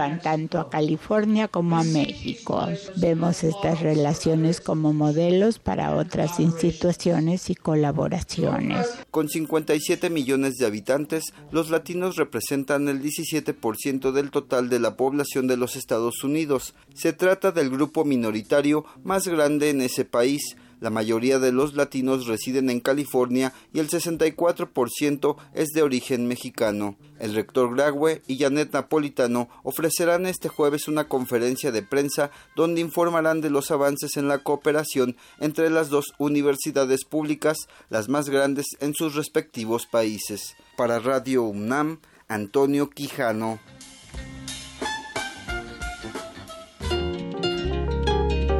Primer movimiento.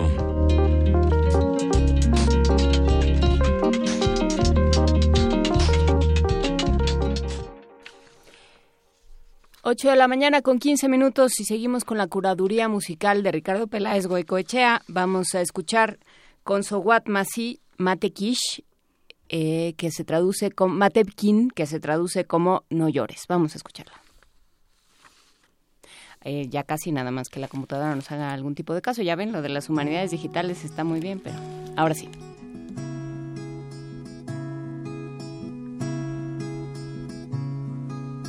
ما تخميش وما تبكيش انا ما قالها لي حتى واحد ما تخميش وما تبكيش حابة يقولها لي كش واحد كامل الناس يرقدوا. جيب لي ربي باللي الوقت أحبس. كامل الناس يطفي والضوء نسمع الليل يتنفس. ما تخميش وما تبكيش. أنا ما قالها لي حتى واحد.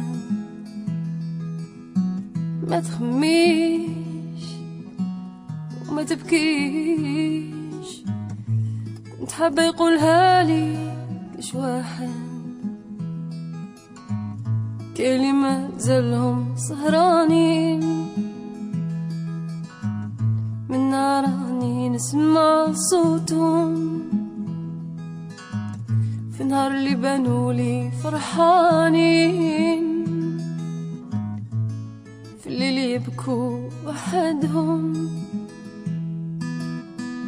ما تخميش وما تبكيش أنا ما قالها لي حتى واحد. ما تخميش ما تبكيش. كنت حابة يقولها لي كش واحد مرات نخاف كي نسقسي روحي. وعلاش رانا عايشين؟ مرات تسقسيني روحي. وقتاش كنا عايشين. ما تخميش وما تبكيش. أنا ما قالها لي حتى واحد. ما تخميش وما تبكيش. كنت حابة يقولها لي كش واحد.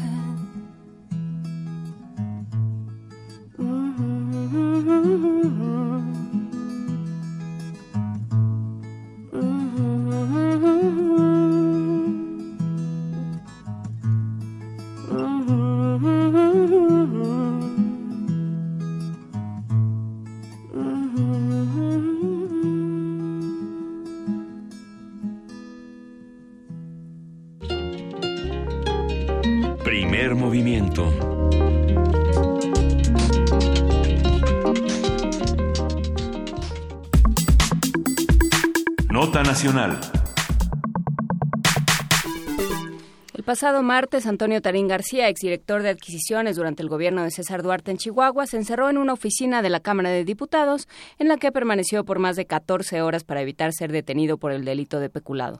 Se le acusa de fraude por 300 millones de pesos. Ayer, Sandra Leticia Robledo Magaña, juez primero de distrito en materia de amparo penal en la Ciudad de México, concedió un amparo al diputado Prista para suspender la ejecución de la orden de aprehensión que dictó un juez en Chihuahua. Esta suspensión fue interpuesta el lunes y procedió la mañana del miércoles debido a que el delito de peculado no es considerado como grave. En garantía, la juez ordenó a Tarín cubrir la suma de 14.500 pesos. Haremos un análisis de lo sucedido con Antonio Enrique Tarín, de, la, de a quien se acusa y de qué se acusa y qué le da derecho a refugiarse en San Lázaro.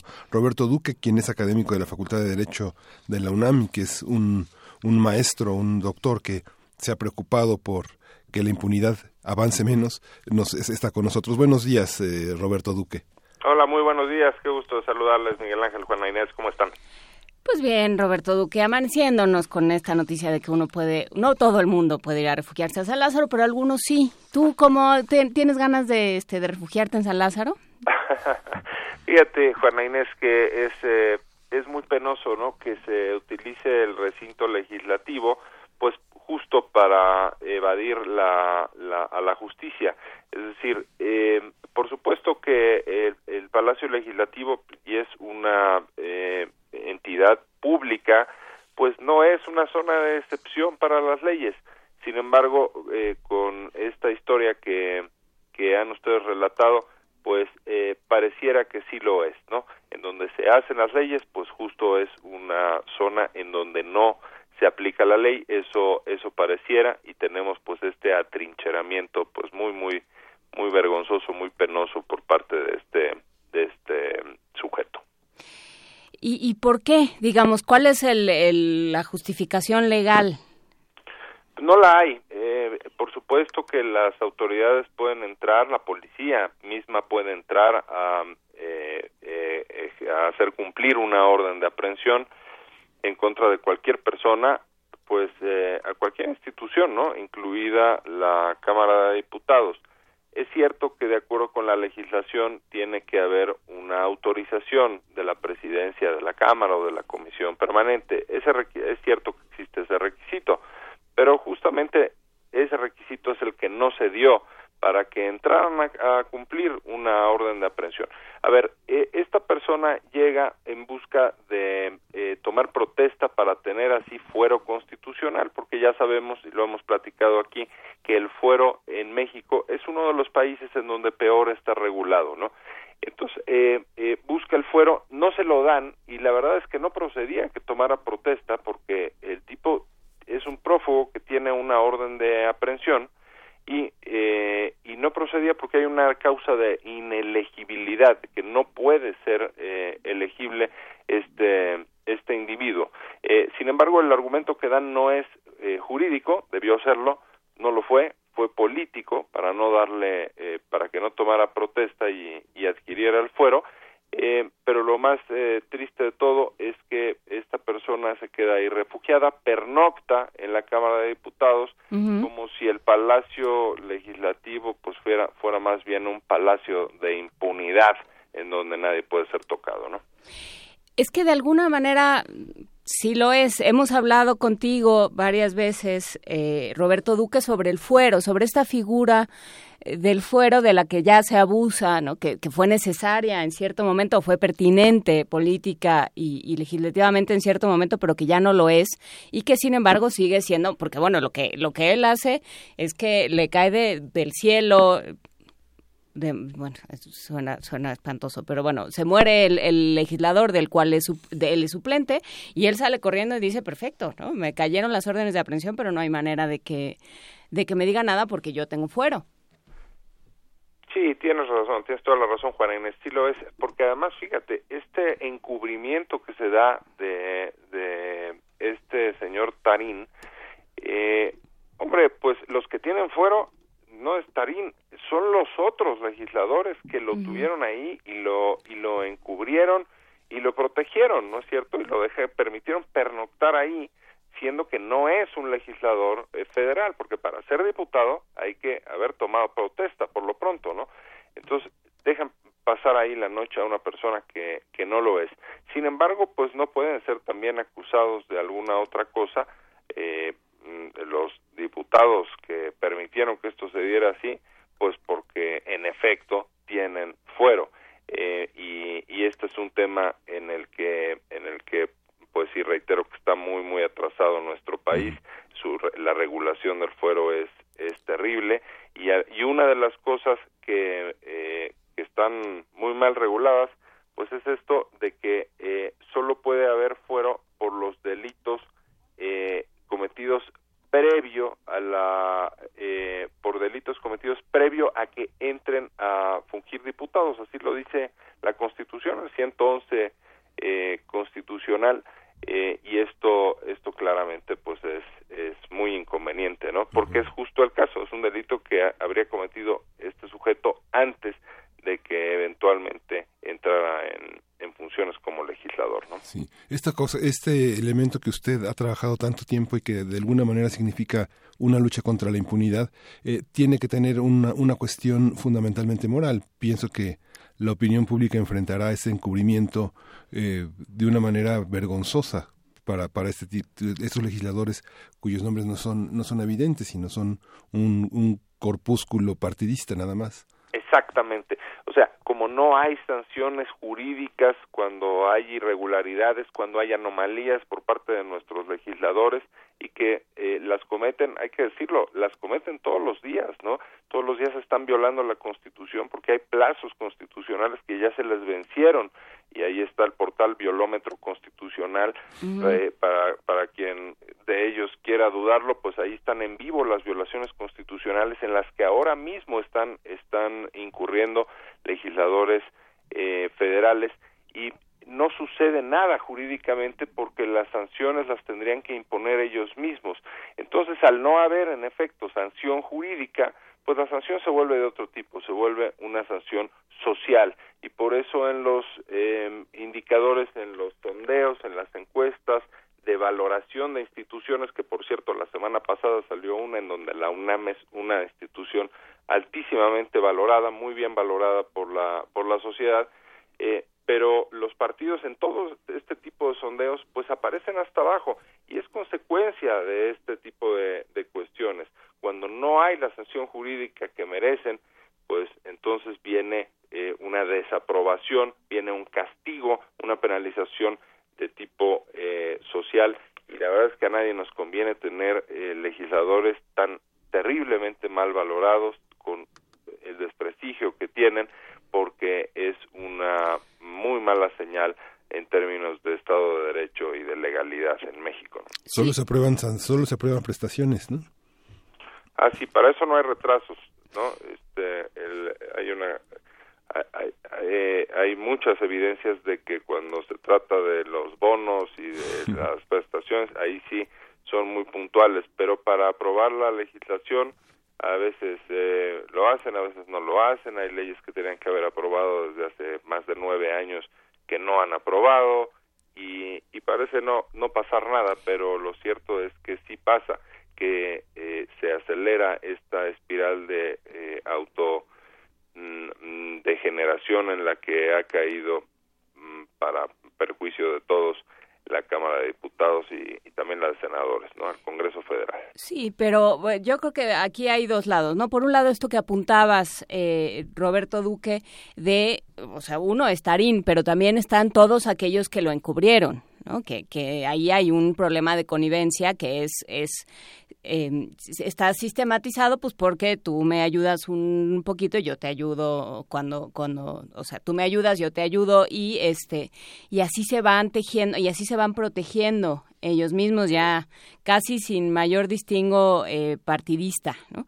sí y ese es el punto que son del mismo partido no Juan tuvimos un antecedente en 2010 de Julio César Godoy Toscano este individuo que entró en una cajuela al Palacio Legislativo eh, y luego fue eh, escondido en una oficina, en la oficina eh, de, de, un diputado del PRD, hasta que ese sí tomó protesta y de esa manera adquirió el fuero y estuvo, pues, porque había estado prófugo ya como un año, adquiere el fuero y bueno, ya como menos tuvo algunos meses que nadie podía tocarlo, en que ninguna autoridad podía detenerlo y ya después le quitaron el fuero, ¿no? Lo desaforaron y otra vez se dio eh, a, prófugo de la justicia.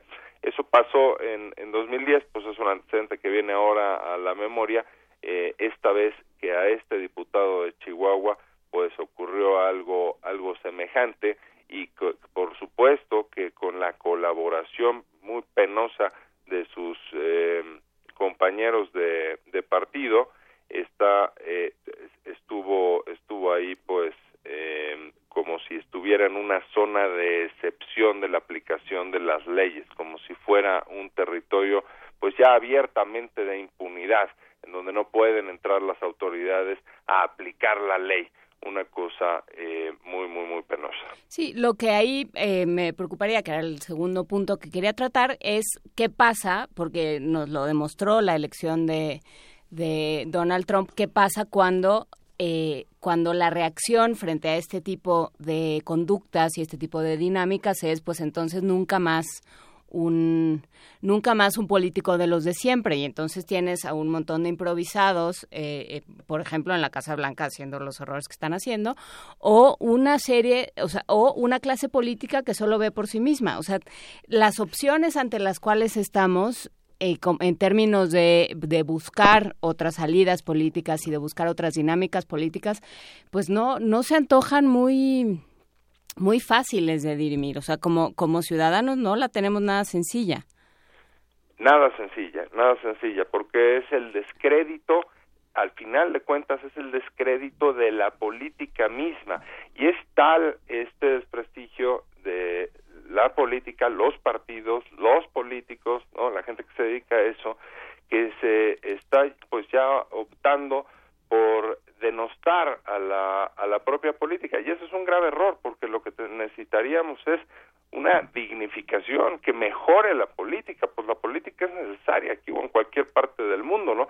Pero vemos en todos personajes que dicen, incluso de los propios partidos que dicen, no, no, no, a mí no me confundan con un político, estos los políticos son una basura, este, yo, yo soy puro, este, yo no tengo nada de político, no, no sé, gente como, como Gabriel Cuadri, ¿no? Dentro de un partido político eh, y, y, desde ahí incluso político? denosta, exactamente, y, y, todo lo que tenía de político ese partido y los recursos de, de, de ese partido para la campaña y negando que fuera un político que tuviera algo que ver con la con la política.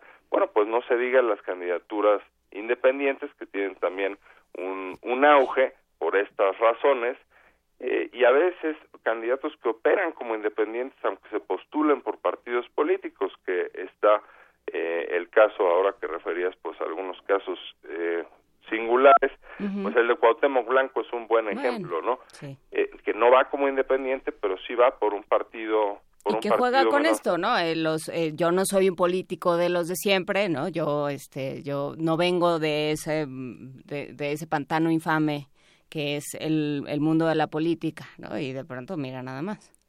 Sí, y luego eh, les da por eh, despotricar contra la política y entonces es esta esta espiral en la que todo el mundo pierde, ¿no? Porque hacen política a costa del desprestigio de la política y no creo que esa sea que esa sea la ruta la ruta correcta. Es un discurso muy fácil, es un discurso muy taquillero, Pero suena a una lógica perversa. está en una lógica perversa, exactamente. Pues eh, muchas gracias, Roberto Duque, por esta conversación. Seguiremos viendo en, en qué para esto y, bueno, pues seguiremos observando a nuestra clase política y defendiendo nuestro derecho a hacer política, que eso sí se tiene que defender porque si no, no habrá manera de organizarnos. Completamente de acuerdo, Juana Inés. Un placer saludarte, un placer saludarlos. Muchas, gracias. Primer movimiento.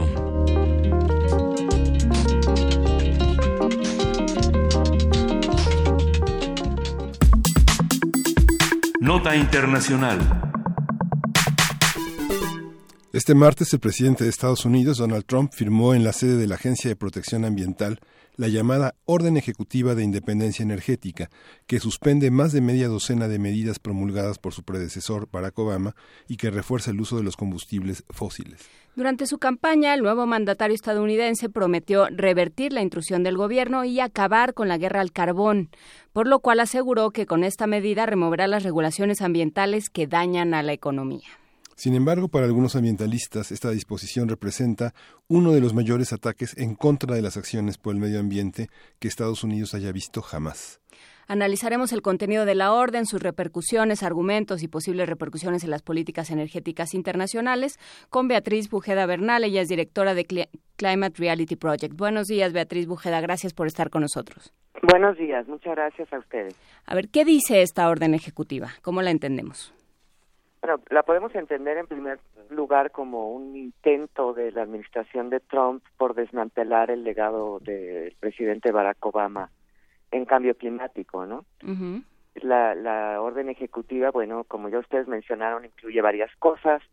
En primer término, pues instruye a la EPA a revertir el plan de energías limpias de- del presidente Obama, que básicamente obliga a todos los estados a limitar las emisiones de, de dióxido de carbono de las centrales eléctricas de carbón. Esta, esta digamos, eh, medida o este plan de energía limpia de Obama fue fundamentalmente el compromiso de Estados Unidos ante el Acuerdo de París, que implica, digamos, eh, eh, reducir entre un 26 y un 28% de las emisiones, para el- eh, tomando como base el año 2005. La orden ejecutiva, pues también pretende eliminar una, una medida muy importante que, que impuso el gobierno de Obama, que fue una moratoria que impide utilizar actualmente las tierras federales para la extracción de carbón. También pretende pues regulaciones mucho más laxas eh, sobre las emisiones de metano, que es un, un contaminante, un gas de efecto invernadero muy potente, eh, y pretende pues que estas eh, regulaciones ahora sean mucho menos eh, estrictas para la producción de crudo y gas. Eh, pretende también eliminar el requisito de que las agencias federales tomen en cuenta el impacto al cambio climático cuando analicen todos los proyectos que vayan a hacerse en el futuro. Y una cosa también muy importante, pretende eliminar el costo social del carbono. El costo social del carbono es un instrumento que mide eh, o internaliza, digamos, las externalidades eh, de la producción eh, y de las emisiones de gases de efecto invernadero, ¿no? Entonces, en definitiva, pues es una orden ejecutiva que lo que busca, eh, en efecto, es, es desmantelar eh, pues todo lo que se construyó durante los ocho años de la administración Obama, que fue mucho para combatir el cambio climático dentro de Estados Unidos y que fue pues también importantísimo para eh, pues que los Estados Unidos lideraran el proceso que llevó al Acuerdo de París, a, a que este acuerdo fuera exitoso, ¿no? Sí, que yo creo que ahí es donde nos interesa el, el, tema, ¿no? Más allá de las emisiones y de lo que pueda suceder en términos de la industria estadounidense y en términos de la economía estadounidense, eh, ¿qué pasa con, eh, con esta, eh, digamos, qué ejemplo y qué mensaje está lanzando Estados Unidos al resto del mundo? Pues son varios los mensajes. Yo creo que el primer mensaje que está mandando esta administración, porque no creo que sea eh, Estados Unidos, sino la administración Trump, eh, es que no le importa el tema, que, que definitivamente no cree en el cambio climático, no cree en la ciencia climática y que quiere desmantelar este, todos los esfuerzos que, que no solamente Estados Unidos ha hecho, sino que el mundo entero ha hecho. Ahora bien, eso no va a ser tan sencillo. O sea, dentro del propio Estados Unidos eh, eliminar las regulaciones que, que, puso la administración Trump, pues eh, requiere también de un proceso eh, similar, o sea, es decir, regular en Estados Unidos es difícil, pero de regular también lo es y tienen que pasar por el mismo procedimiento para poder de regular. O sea, en otras palabras, ahora la EPA va a tener que probar que la ciencia climática que justificó, sustentó las regulaciones eh, de la administración Obama pues no, no no tiene consistencia y eso va a ser muy difícil muy difícil para la EPA de probar. Mm, pero muchos estados ah, perdón. no perdón perdón doctor. No, lo que lo que quería decir que pues eh, esta va a ser una orden ejecutiva como otras órdenes ejecutivas que ya hemos visto que va a ser ampliamente litigada en tribunales y entonces bueno pues espera que lleve mucho mucho mucho tiempo el que la pueda eh, el que pueda revertir todas estas regulaciones ¿no? sobre todo en los estados republicanos a los que la Corte Suprema de Estados Unidos ya este suspendió la implementación de la medida no exactamente está en, en la en la corte no y se está se está litigando en la corte. De, de cualquier forma hay estados muy importantes como California como Nueva York como Washington que tienen ya este medidas muy muy estrictas en cuanto a la reducción de emisiones de gases de efecto invernadero que ya han dicho claramente que ellos no van a cumplir con esta orden ejecutiva, que la van a litigar y que van a seguir con sus metas, ¿no? Entonces, de alguna manera, pues, considerando California como la sexta economía mundial, pues eso eso es alentador, ¿no? Que los estados en, el propio Estados Unidos estén en contra de estas medidas, ¿no? Se habla de 66 mil mineros en, eh, en, activo que aplauden esas medidas y la, y, la, y la parte populista de Trump de decir, bueno, vamos a poner a trabajar a nuestros mineros. Eh, esa es eh, desatar los demonios de viejas prácticas y viejas formas de dañar el ambiente y de dañar la, la economía desde perspectivas muy egoístas y mezquinas, ¿no? Exactamente, y además, bueno, pues es una industria que quiere reactivar, pero que las leyes del mercado pues dicen otra cosa, ¿no? Eh, la, los 66 mil trabajadores de esta industria no, no se pueden comparar con los nuevos empleos que se han generado en las industrias de las energías renovables. O sea, las energías renovables en Estados Unidos están creando muchos más empleos que las industrias fósiles, de combustibles fósiles, ¿no? Entonces, pues ahí vamos a ver que también las leyes del mercado, no solamente la ciencia, sino la economía pues va a rebatir todo esto de manera muy contundente, ¿no? Y que querer reactivar una industria que ya es obsoleta, pues eh, no va no, no va a ser tan sencillo, ¿no? No va a ser tan sencillo y no va a ser tan barato como, como lo había pensado, eh, digo, que le ha pasado sistemáticamente a la administración de Trump. Y es, y es interesante esta distinción que hace eh, Beatriz Bujeda de Estados Unidos y la administración de Trump, porque justamente lo que ha sucedido es que se ha visto que los engranes están chirriando por todos lados, ¿no? Que el, el, poder judicial ha sido sistemáticamente eh, vehemente en su en su oposición a las políticas de Trump y ha habido estados independientes eh, que, que, dicen no quiero no California y, un montón más que eh, que eso también nos dice qué vamos a hacer de ahora en adelante con los tratados internacionales. O sea hablar hablamos de naciones hablamos de grupos. Cómo cómo nos reorganizamos en términos de, de, de cuidar el mundo y de y de, de procurar ciertas causas Bueno, yo creo que eh, parte del mensaje que manda Trump al mundo y sobre todo al Acuerdo de París, que, fue un acuerdo además muy difícil de negociar, pero al final un éxito, un gran éxito diplomático del, del multilateralismo, es, es que van a perder el liderazgo que ya habían eh, obtenido en la lucha global contra el cambio climático, por lo menos durante el tiempo de la administración de Trump, ¿no? Pero también hay otros países que juegan y juegan muy bien en el en el ámbito de la diplomacia climática internacional. Está la Unión Europea y fundamentalmente y creo que, que es alentador la posición que está tomando China, en el tema de cambio climático, ¿no? El propio presidente Xi Jinping fue al G20 hace, hace poco a anunciar que China va a seguir eh, en el acuerdo, que va a cumplir sus compromisos y los chinos, los indios y otros países, eh, digamos, eh, economías emergentes, pues están invirtiendo cantidades impresionantes de recursos en la transformación de sus matrices energéticas, ¿no? De, están sustituyendo sus plantas de carbón y, sus combustibles fósiles por, por energías renovables. O sea, el país que más ha invertido en energía solar en los últimos años es China y la India. Entonces sí estamos viendo grandes transformaciones en otras partes del mundo y pues Estados Unidos se va a quedar rezagado en eso. Va a tratar de, de impulsar una, una industria y va a ser económicamente eh, una industria ya obsoleta y va a ser económicamente eh, inviable para Estados Unidos y va a tener impactos económicos, ¿no? Y la gente en Estados Unidos, pues, como yo decía al principio, esto es un gobierno, pero no es, no es su gente, no es, no es eh, eh lo, lo, lo, que la, los, los americanos piensan, ¿no? O sea, hay encuestas muy claras de que la gran mayoría de los estadounidenses están en contra del cambio climático, quieren que Estados Unidos actúe y están a favor de la transformación eh, energética del país. Y son ciudadanos que aprobaron la entrada de gas natural que ocupa el 33% de, la, de las fuentes de energía en Estados Unidos. En efecto, y además el gas natural pues es mucho más barato que, que, el carbón, ¿no?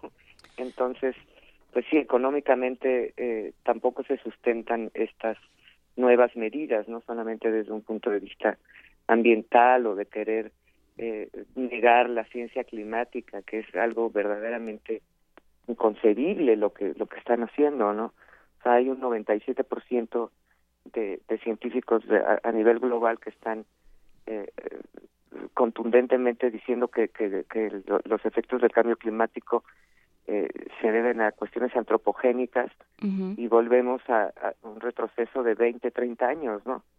En, querer volver a negar lo, evidente. Ah, y también, bueno, antes de, despedirnos, Beatriz Bujeda, me gustaría que habláramos de, de China un poco más. Eh, ¿qué, ¿Qué pasa con esta, con este, pues, reinserción de China en estas discusiones, porque se había mantenido alejada, eh, se había mantenido alejada de los protocolos, de todas las políticas y las discusiones internacionales. ¿Cómo vuelve y eh, en qué términos? Bueno, es interesante la pregunta.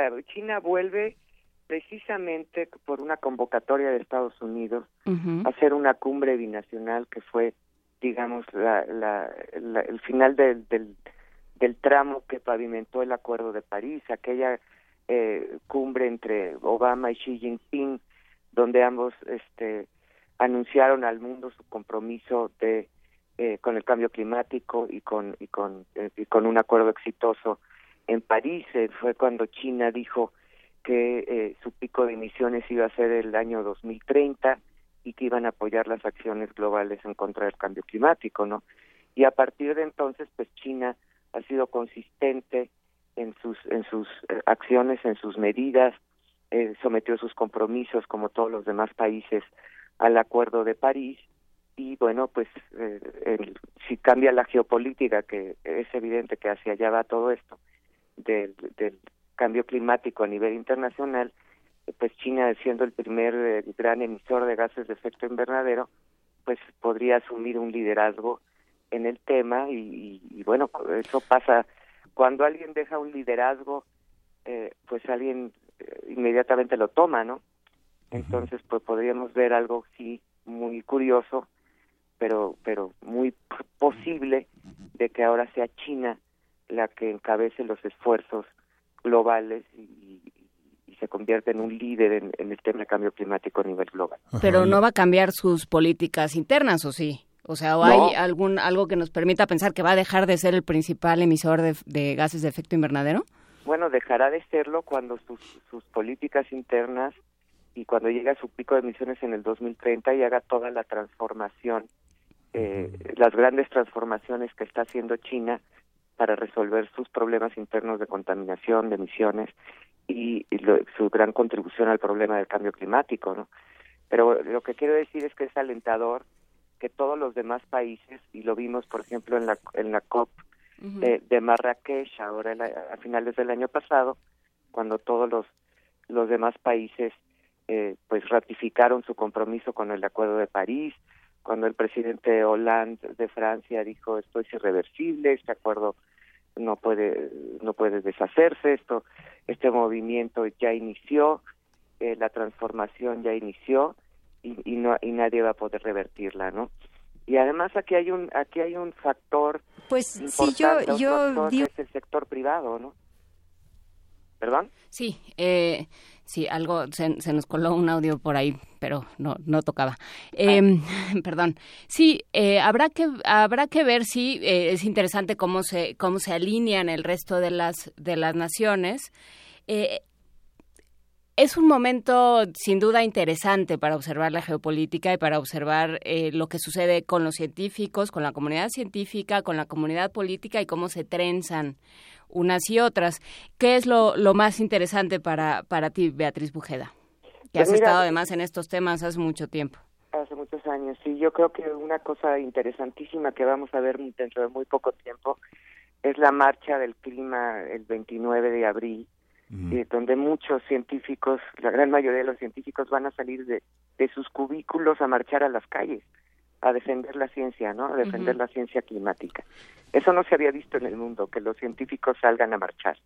Entonces, bueno, lo que vamos a ver ahora es una gran resistencia, un gran movimiento eh, gestándose que ya había, ya, ya, ya existe, pero que ahora va a cobrar mucha mayor importancia ante este eh, intento de ataque de, de, la administración Trump a la ciencia climática, a los avances que el mundo ha logrado en, en este tema, porque además las evidencias son contundentes, no es no es que vamos a verlo dentro de, de décadas, estamos viendo hoy los efectos del cambio climático, los, las las lluvias que acabamos de ver en Perú que son in, impresionantes, el ciclón que está en, en Australia, lo que hemos visto en los últimos años no tiene precedente, ¿no?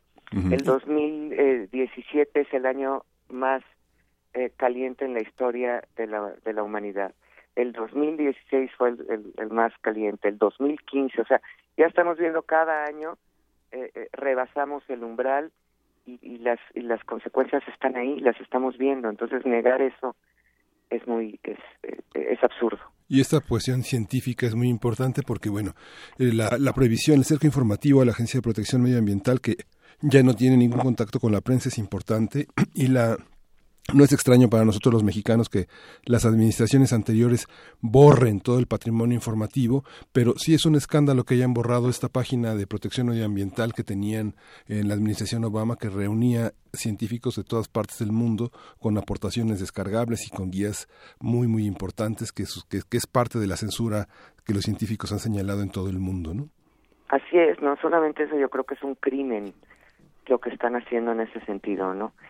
Y, y pretender además eh, que con borrar dos palabras, con borrar cambio climático, mm. con eso van a resolver el problema, ¿no? O sea, yo creo que París tuvo un mensaje contundente para el mundo y es que la era de los combustibles fósiles tiene sus días contados y, y están pues tratando de alargar eh, esos esos días pero pero en ese intento pueden hacer mucho daño no uh -huh. entonces pues lo que lo que se prevé es, en primer lugar, una gran reacción de los grupos ambientales dentro de Estados Unidos y fuera para eh, impugnar esta, esta orden ejecutiva, todas estas medidas que se quieren revertir, ¿no? Uh -huh. Este, vamos a ver mucho litigio en tribunales en los próximos meses y años y pues vamos a ver un movimiento eh, ambientalista, un movimiento climático muy actuante tanto en Estados Unidos como en el resto del mundo para defender pues lo más importante que tenemos que es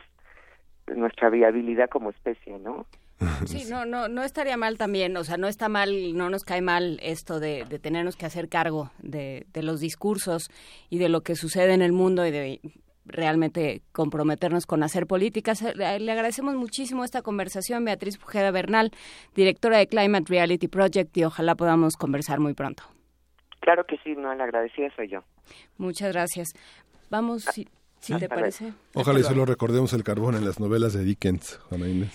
Pues sí, pero bueno, a juzgar, quién sabe qué va a suceder, ¿no? Pero sí a juzgar por, por los, la cantidad de veces que han dicho desde la Agencia de Protección al Ambiente, que habrá que ver si no tienen que cambiar el nombre de Estados Unidos y los discursos triunfalistas de Donald Trump, la cantidad de veces que ha hablado de los, de, de los trabajadores del carbón y lo que ha sucedido con esos trabajos, porque claro, lo que dicen es esos trabajos se fueron a hacer quienes, lo que decía Obama era quienes van a tener van a perder su trabajo en, en las minas de carbón, lo van a ganar haciendo paneles solares. No fue así y no es la, el mismo rendimiento económico, entonces bueno, no es no es todo tan fácil, no hay no es un un pleito de buenos y malos, habrá que ir trabajando y haciendo política entre todos. Pero vamos a una nota. Bueno, para reconocer aquellas tesis de posgrado con temas vinculados al desarrollo de nuevos métodos y conocimientos sobre la vivienda social, el Programa Universitario de Estudios sobre la Ciudad y el Infonavit llevaron a cabo la entrega del Premio Internacional de Tesis e Investigación 2016. Nuestra compañera Cindy Pérez tiene los detalles. Por tercer año consecutivo se entregó el Premio Internacional de Tesis de Investigación 2016 la vivienda social, innovación y tecnología. Durante la inauguración del seminario que llevó el mismo nombre, el director de la Facultad de Arquitectura de la UNAM, Marcos Masari, señaló que el concurso estuvo dirigido a los estudiantes que obtuvieron algún título de maestría o doctorado. El objetivo de este concurso es reconocer los principales resultados de tesis de investigación de posgrado que se hayan realizado por su excelencia académica en temas vinculados con la vivienda social, innovación y tecnología y contribuir a la generación y difusión de nuevos conocimientos, métodos y estrategias de análisis sobre la temática de este concurso. En esta ocasión se recibieron 22 tesis eh, internacionales y 11 tesis de universidades nacionales. Sabemos que existe entre todos este gran interés en poder participar en la toma de decisiones en las políticas públicas, en el desarrollo de vivienda. Por su parte, la directora del Programa Universitario de Estudios sobre la Ciudad, Alicia Sicardi, habló del espacio de vinculación que se produce entre la universidad y los gobiernos. Este premio para nosotros es muy importante. Condensa esa posibilidad de vínculo porque nosotros creemos que el trabajo de investigación que se hace en las universidades públicas a nivel internacional, también hay privadas en este premio, por cierto, este, debe ser el fundamento, debe ser para ustedes eh, la principal forma de obtener la información y el análisis profundo y sistemático que se requiere para el diseño y la implementación de las políticas públicas. Y no solamente eh, que sea útil para el Infonavit, sino para el conjunto de las instituciones que toman decisiones en el país. El primer lugar en la tesis de maestría se lo llevó la maestra Adriana Marín Toro con el tema Paradoja de la vivienda en arriendo, arraigo y vulnerabilidad residencial en el barrio Puerto de Valparaíso. El primer lugar en tesis de doctorado fue para la doctora Juliana de Martini, con el tema Asesoría Técnica Continua, retos y posibilidades para la implementación de un programa público para las expresiones del vivir, mientras que la mención especial de tesis de maestría fue para el maestro Francisco Lara García por el tema Te vas o te quedas, variaciones y explicaciones para el abandono de viviendas en Tijuana, México. Para Radio UNAM, Cindy Pérez Ramírez.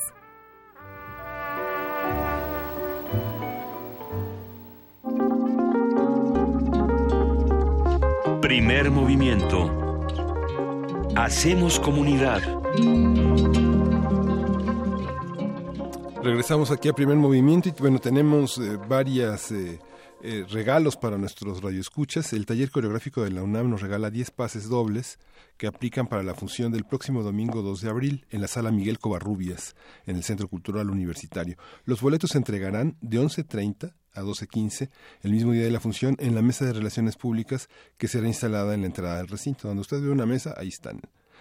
El programa es cuatro piezas de Borchak, galanteo y virtuosismo en una versión propia del baile popular italiano conocido como tarantela. Va a estar Contemplación, Melancolía y Júbilo en danzas al Opus 28 con una partitura de Chopin y Sensualidad y Cadencia en Hereidas, el danzón y la reposición del ballet Redención a la gran misa este, obra 427 de Mozart. Así es que bueno, si quieren ir al taller coreográfico, esto se va por teléfono. Y también la Secretaría de Cultura nos regala cinco pases dobles para la obra Umbra el sábado 1 de abril a las a la una de la tarde en el Teatro El Galeón del Centro Cultural del Bosque, ubicado atrás del Auditorio Nacional. Los ganadores deberán recoger los boletos media hora antes de la función en la mesa de relaciones públicas que estará al lado de la taquilla con una identificación de con una copia de su identificación. Entonces necesitamos para para Umbra necesitamos que sea por Twitter con su nombre más el hashtag Umbra. Y los, eh, los boletos del taller coreográfico se van a dar por teléfono al 5536 43 39. Y vámonos con una selección más, una parte más de esta selección de Ricardo Peláez. Tout que j'aime, todo aquello que yo, que yo amo, con Sowat Masi, esta, esta cantante argelina vecindad en París. Vamos a escucharla.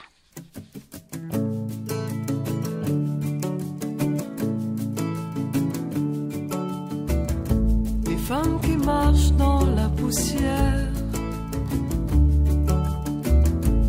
portant leur enfant sur le dos, gardent la tête droite, le regard fier. Baisse pour puiser de l'eau. Toi qui es tout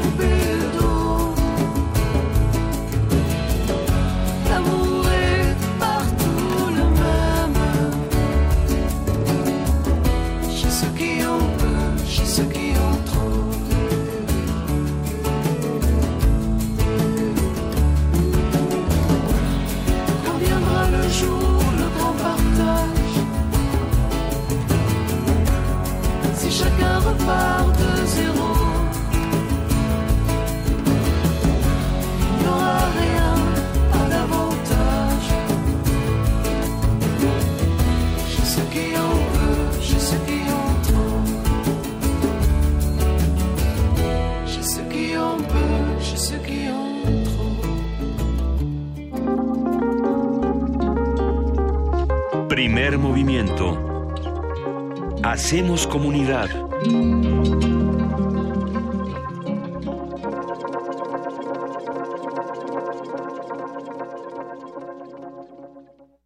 Corte informativo. La UNAM. Ante la presidenta de la Universidad de California, Janet Napolitano, el rector de la UNAM, Enrique Graue, afirmó que por más muros que se construyan, la migración continuará. Por supuesto que para la universidad es muy importante esta relación. Seguiremos creciendo, porque lo, por más muros que puedan construirse, la migración continuará y ya lo oímos. Entonces, sí necesitamos los temas de salud, tenerlos claros en esta cooperación. Debo agradecer también a la presidenta Napolitano por el gran valor, por su honestidad, por esta humanidad que ha demostrado al defender la postura de los mexicanos. Eso es una universidad abierta, progresista y humana. El equipo Human Powered Vehicle Puma Bike, integrado por alumnos y egresados de la Facultad de Ingeniería de la UNAM, obtuvo el segundo lugar en diseño, el cuarto en innovación y el séptimo general, así como un reconocimiento por su espíritu deportivo en la reciente Human Powered Vehicle Challenge. Nacional. La Procuraduría General de la República anunció que será dentro de 180 días cuando informe sobre la identidad de los restos de los 200 cuerpos encontrados recientemente en Veracruz. Porfirio Muñoz Ledo urgió a conformar un bloque de todas las izquierdas en torno a un único candidato a la presidencia de la República. En entrevista con el Universal, advirtió que de no concretarse vendrá la pérdida de la soberanía y de la identidad nacional. Un candidato independiente dijo solo servirá al PRI. Miguel Ángel Osorio Chong, secretario de Gobernación, advirtió que lucrar políticamente con la seguridad lastima a la sociedad. Aseguró que garantizar la tranquilidad de los ciudadanos es una tarea que exige acciones concretas sin distingos partidistas. La seguridad no está al servicio de la política. Por el contrario, la política, la buena política, como la que hoy se muestra, está al servicio siempre de la seguridad. Andrés Manuel López Obrador, presidente de Morena, reiteró que no se confrontará con las Fuerzas Armadas. Osorio Chong Peña Nieto, pues son nuestros adversarios. Y entonces opinan de esa manera. Pero nosotros no vamos a caer en ninguna provocación. Los candidatos a la gobernatura del Estado de México presentaron su registro ante el Instituto Electoral Estatal. La aspirante de Morena, Delfina Gómez, exigió a las autoridades garantizar una contienda equitativa. En tanto, el candidato del PRI, Alfredo del Mazo, aseguró que la entrega de apoyos federales no es un delito. El representante del PRD, Juan Cepeda, pidió a la autoridad electoral que sea imparcial. Por su parte, la panista Josefina Vázquez Mota reiteró que existe guerra sucia en su contra. Economía y finanzas. Los países que integran la Alianza del Pacífico, México, Colombia, Chile y Perú, se reunirán el próximo 7 de abril en Buenos Aires con las naciones que forman el Mercosur, Brasil, Argentina, Uruguay y Paraguay. El objetivo será crear un área de comercio en América Latina. Internacional. El periodista eritreo Dawid Isaac quien se encuentra desaparecido desde 2005, ganó el Premio Mundial de la Libertad de Prensa UNESCO Guillermo Cano 2017. La organización de la ONU explicó que Isaac fue detenido en septiembre de 2001 en una campaña de medidas severas del régimen eritreo contra la prensa. Ante la reciente iniciativa de México en la Organización de Estados Americanos para abrir un debate sobre la situación política y económica de Venezuela, el primer vicepresidente de ese país aseguró que el Estado mexicano no tiene la calidad moral para hacer esos señalamientos. Imaginen ustedes el canciller de México, donde todos los días encuentran un cementerio clandestino, donde asesinan a maestros, a los estudiantes los desaparecen, entregaron la patria a ellos, que atropella el imperialismo a los mexicanos. Allá en la frontera jamás los hemos escuchado decir nada para defender a su pueblo. Y están preocupados por Venezuela. Y están ellos preocupados por Venezuela falsos hipócritas. El Senado argentino aprobó por unanimidad la legalización del uso medicinal de la marihuana. Habla Marcelo Morante, médico y activista. Del dolor solamente puede hablar el que tiene dolor. Y la medicina canábica simplemente se entiende desde el dolor. Lo que han hecho hoy los diputados y la gente es ha generado una herramienta que nos vuelve solidarios ante el dolor. Eso creo que es el espíritu.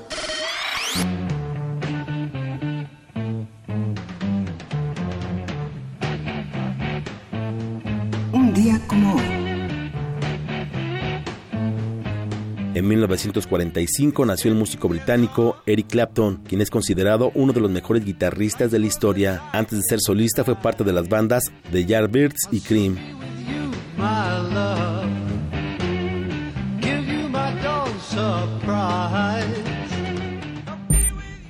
Escuchas XEUN. Radio UNAM.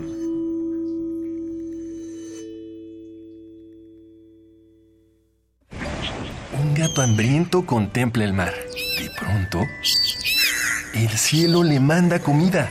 Toca eso que cayó del cielo, se mueve. ¿Y tú? ¿Te has vuelto amigo de tu comida? Ven y conoce la historia de Afortunada, un relato de amor, lealtad y muchos títeres. Sábados de abril a las 13 horas en la sala Julián Carrillo de Radio UNAM. Ven y conoce nuevos amigos. Una orquesta en la cocina. cuarteto de cuerdas en el auto. Y un violonchelo solista sentado en el sillón favorito de la sala. Orquesta Filarmónica de la UNAM. Desde la sala Nezahualcóyotl. Escucha los conciertos los domingos al mediodía. Desde la comodidad de tu casa. 96.1 FM. Radio UNAM. Le preguntamos a niños de diferentes lugares qué significa la familia para ellos. Familia es mamá, papá, mi hermana y yo. Es estar juntos y ayudarnos siempre. Es cuando se enamoran y se casan. Es cuando me abrazan y me protegen. ¿Y crees que la familia es tan poderosa que puede lograrlo todo? Todos juntos sí podemos. Sí, las familias tenemos superpoderes. Sí se puede. Por el futuro de nuestros hijos defendamos los valores de la familia. Encuentro Social, somos la opción de tu familia. Los mayores expertos del medio han sido convocados para enfrentarse a otros agentes encubiertos en una sesión musical que apelará a lo mejor de su inventiva y su dominio de la composición instantánea. Los improvisadores. Un músico visible y otro incógnito mezclarán sus estilos y destrezas en una serie de conciertos exclusivos para Radio UNAM. Martes 4 de abril, 13 horas. Agente número 1, Gustavo Nandayata. Agente número 2. El encuentro será en la sala Julián Carrillo de Radio UNAM, Adolfo Prieto 133, Colonia del Valle. La entrada será libre. Porque en abril los músicos también juegan. Radio UNAM. La Guelaguetza. Su tradición. Una fusión deliciosa de ritmos. El Festival Intersecciones se viste con los colores del Istmo para recibir a La China Sonidera. Cumbia oaxaqueña con sabor a tlayuda.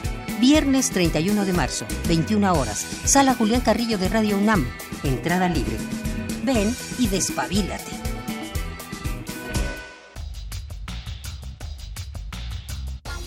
Está abierta la exposición Constitución Mexicana 1917-2017, Imágenes y Voces, compuesta por documentos, pinturas, esculturas, fotografías, libros interactivos, películas y música. La muestra recrea el proceso de creación y la vigencia de la Carta Magna desde la perspectiva cultural. La exhibición puede visitarse en la Galería de Palacio Nacional, Zócalo, en el Centro Histórico de la Ciudad de México. Náhuatl, Mixteco, Maya, Celtal, Tzotzil, Zapoteco, Otomí. Las lenguas originarias de México reunidas en un espacio de interculturalidad. Calme Cali. Calme Cali. Acompáñanos a conocer las diferentes culturas indígenas de nuestro país en voz de sus hablantes. Todos los jueves a las 10 de la mañana. Retransmisión domingo 15.30 horas. Por el 96.1 de FM. Radio UNAM. La noche es para la resistencia. Los viernes para celebrar la vida. ¿Cómo empiezas el fin de semana? En resistencia modulada queremos saber. El Buscapiés. La radio brújula para las noches de viernes. Haz que tu fiesta suene en el cuadrante todos los viernes 23 horas por el 96.1 de FM. Radio UNAM. En un mundo desigual e intolerante, ¿cuál es la línea que nos separa del otro? Sin margen. Borramos fronteras. Acompaña a Luisa Iglesias y conoce los ecos de la diversidad social. Todos los jueves a las 12 del día por el 96.1 de FM Radio UNAM.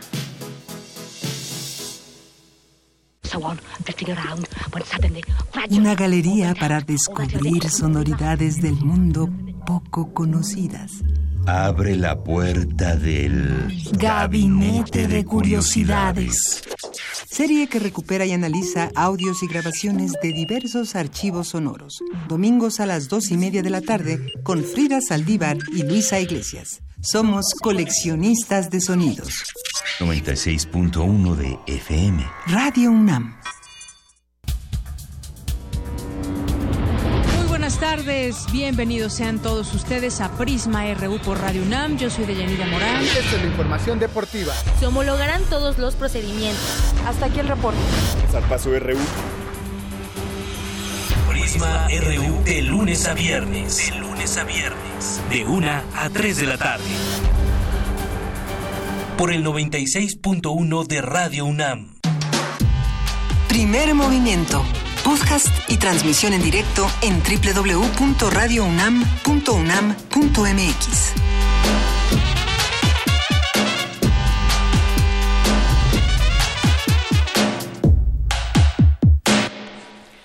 9 de la mañana con 12 minutos.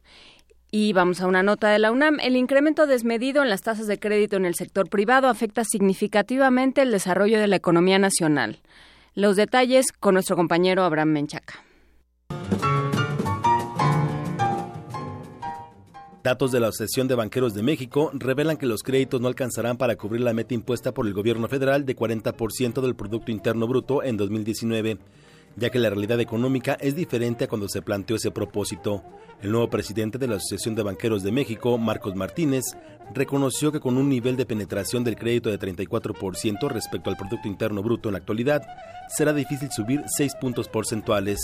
El doctor Darío Ibarra Zavala, académico de la Facultad de Estudios Superiores Aragón, advirtió que cuando el crédito crece a tasas desmedidas en el sector privado, tiene importantes efectos en la economía el crédito bancario no se ha expandido a las tasas que posiblemente algunos consideran que sería deseable o que sería pertinente. Pero por otra parte, que el crédito bancario no crezca tan desmesuradamente evita que la economía mexicana se encuentre en riesgo de un endeudamiento masivo. La razón del riesgo de un endeudamiento privado masivo es que eventualmente si las familias o las empresas incrementan su exposición al nivel de deuda, es que el pago de intereses crezca dramáticamente. Al pagar intereses, se deja de invertir y se deja de consumir. Tenemos entonces una suerte de transferencia de recursos de familias y empresas al sector bancario. A la postre, esto puede provocar problemas. Si la deuda crece dramáticamente, implicaría que un porcentaje elevado de nuestros ingresos como familia los estaremos dedicando únicamente al pago de intereses y dejaremos de consumir. Esto del agregado podría devenir en una crisis económica. El investigador refirió que algunos países se encuentran en una situación complicada por el excesivo crecimiento de crédito privado. Ese es el caso de Italia, es el caso de Japón, es el caso de Grecia, el caso de España y Estados Unidos se aproxima peligrosamente a esa situación. En este contexto, el que el crédito bancario no crezca tan desmesuradamente, lejos de ser una mala noticia, es probable que más bien sea una noticia positiva. En pocas palabras, el extremado nivel de endeudamiento de las familias, de las empresas de México con respecto al sector bancario, en realidad no se encuentra en niveles alarmantes. Por lo tanto, eh, ante el hecho de que no se alcancen las metas de incremento en el crédito que hemos, eh, que se han manifestado recientemente a través de los medios de comunicación, en realidad no debería ser una noticia tan alarmante, sino probablemente esto es una señal de que si bien no hemos crecido a tasas de crecimiento económico tan elevadas como lo llegamos a tener hace algunas décadas, esto eh, nos hace pensar que probablemente tampoco nos encontramos en el umbral de una nueva crisis económica. Uno de los factores que impide la penetración crediticia es la informalidad. Para Radio UNAM, Abraham Menchaca.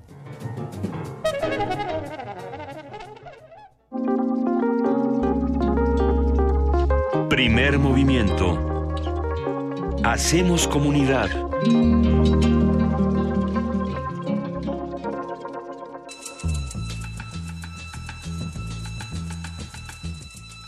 Es hora de poesía necesaria.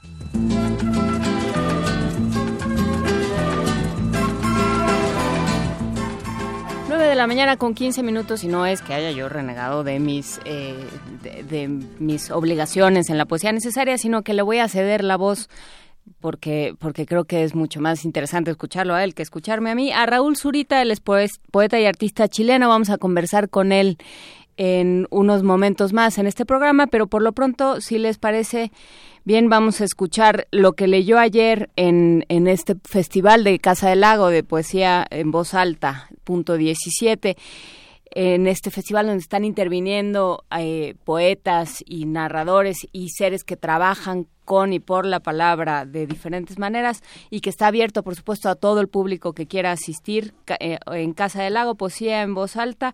Vamos a escuchar a Raúl Zurita leyendo In Memoriam. Gracias a Marco Lubián que nos proporcionó el audio. Vamos a escuchar a Raúl Zurita.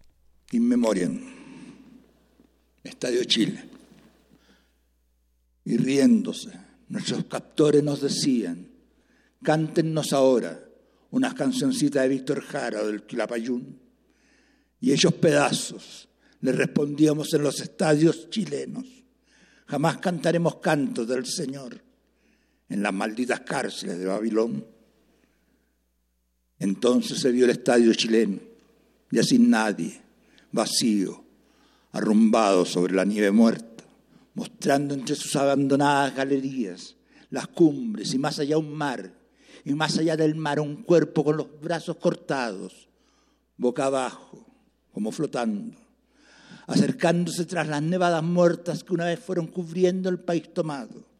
Hubo una vez quizás un sueño, y eran como largas pozas las caras que se asomaban en la noche llamándote.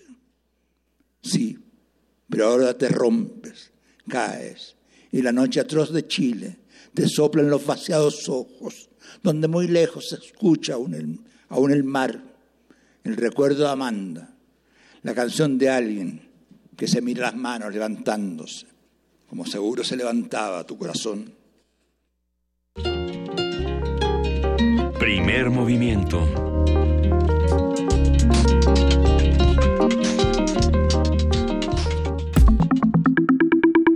La mesa del día.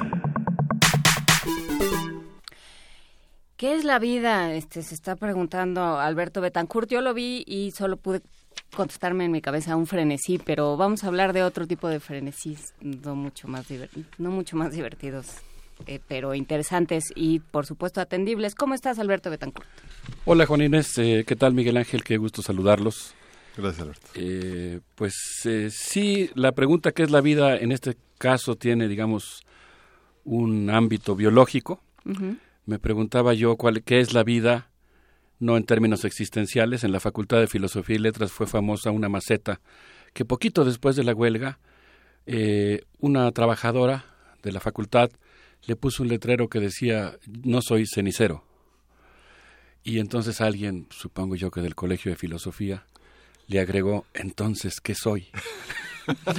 y todos pues teníamos esa, esa alegría, digamos, al entrar a la facultad de eh, enterarnos de las preguntas existenciales de una planta respecto a lo que ella era.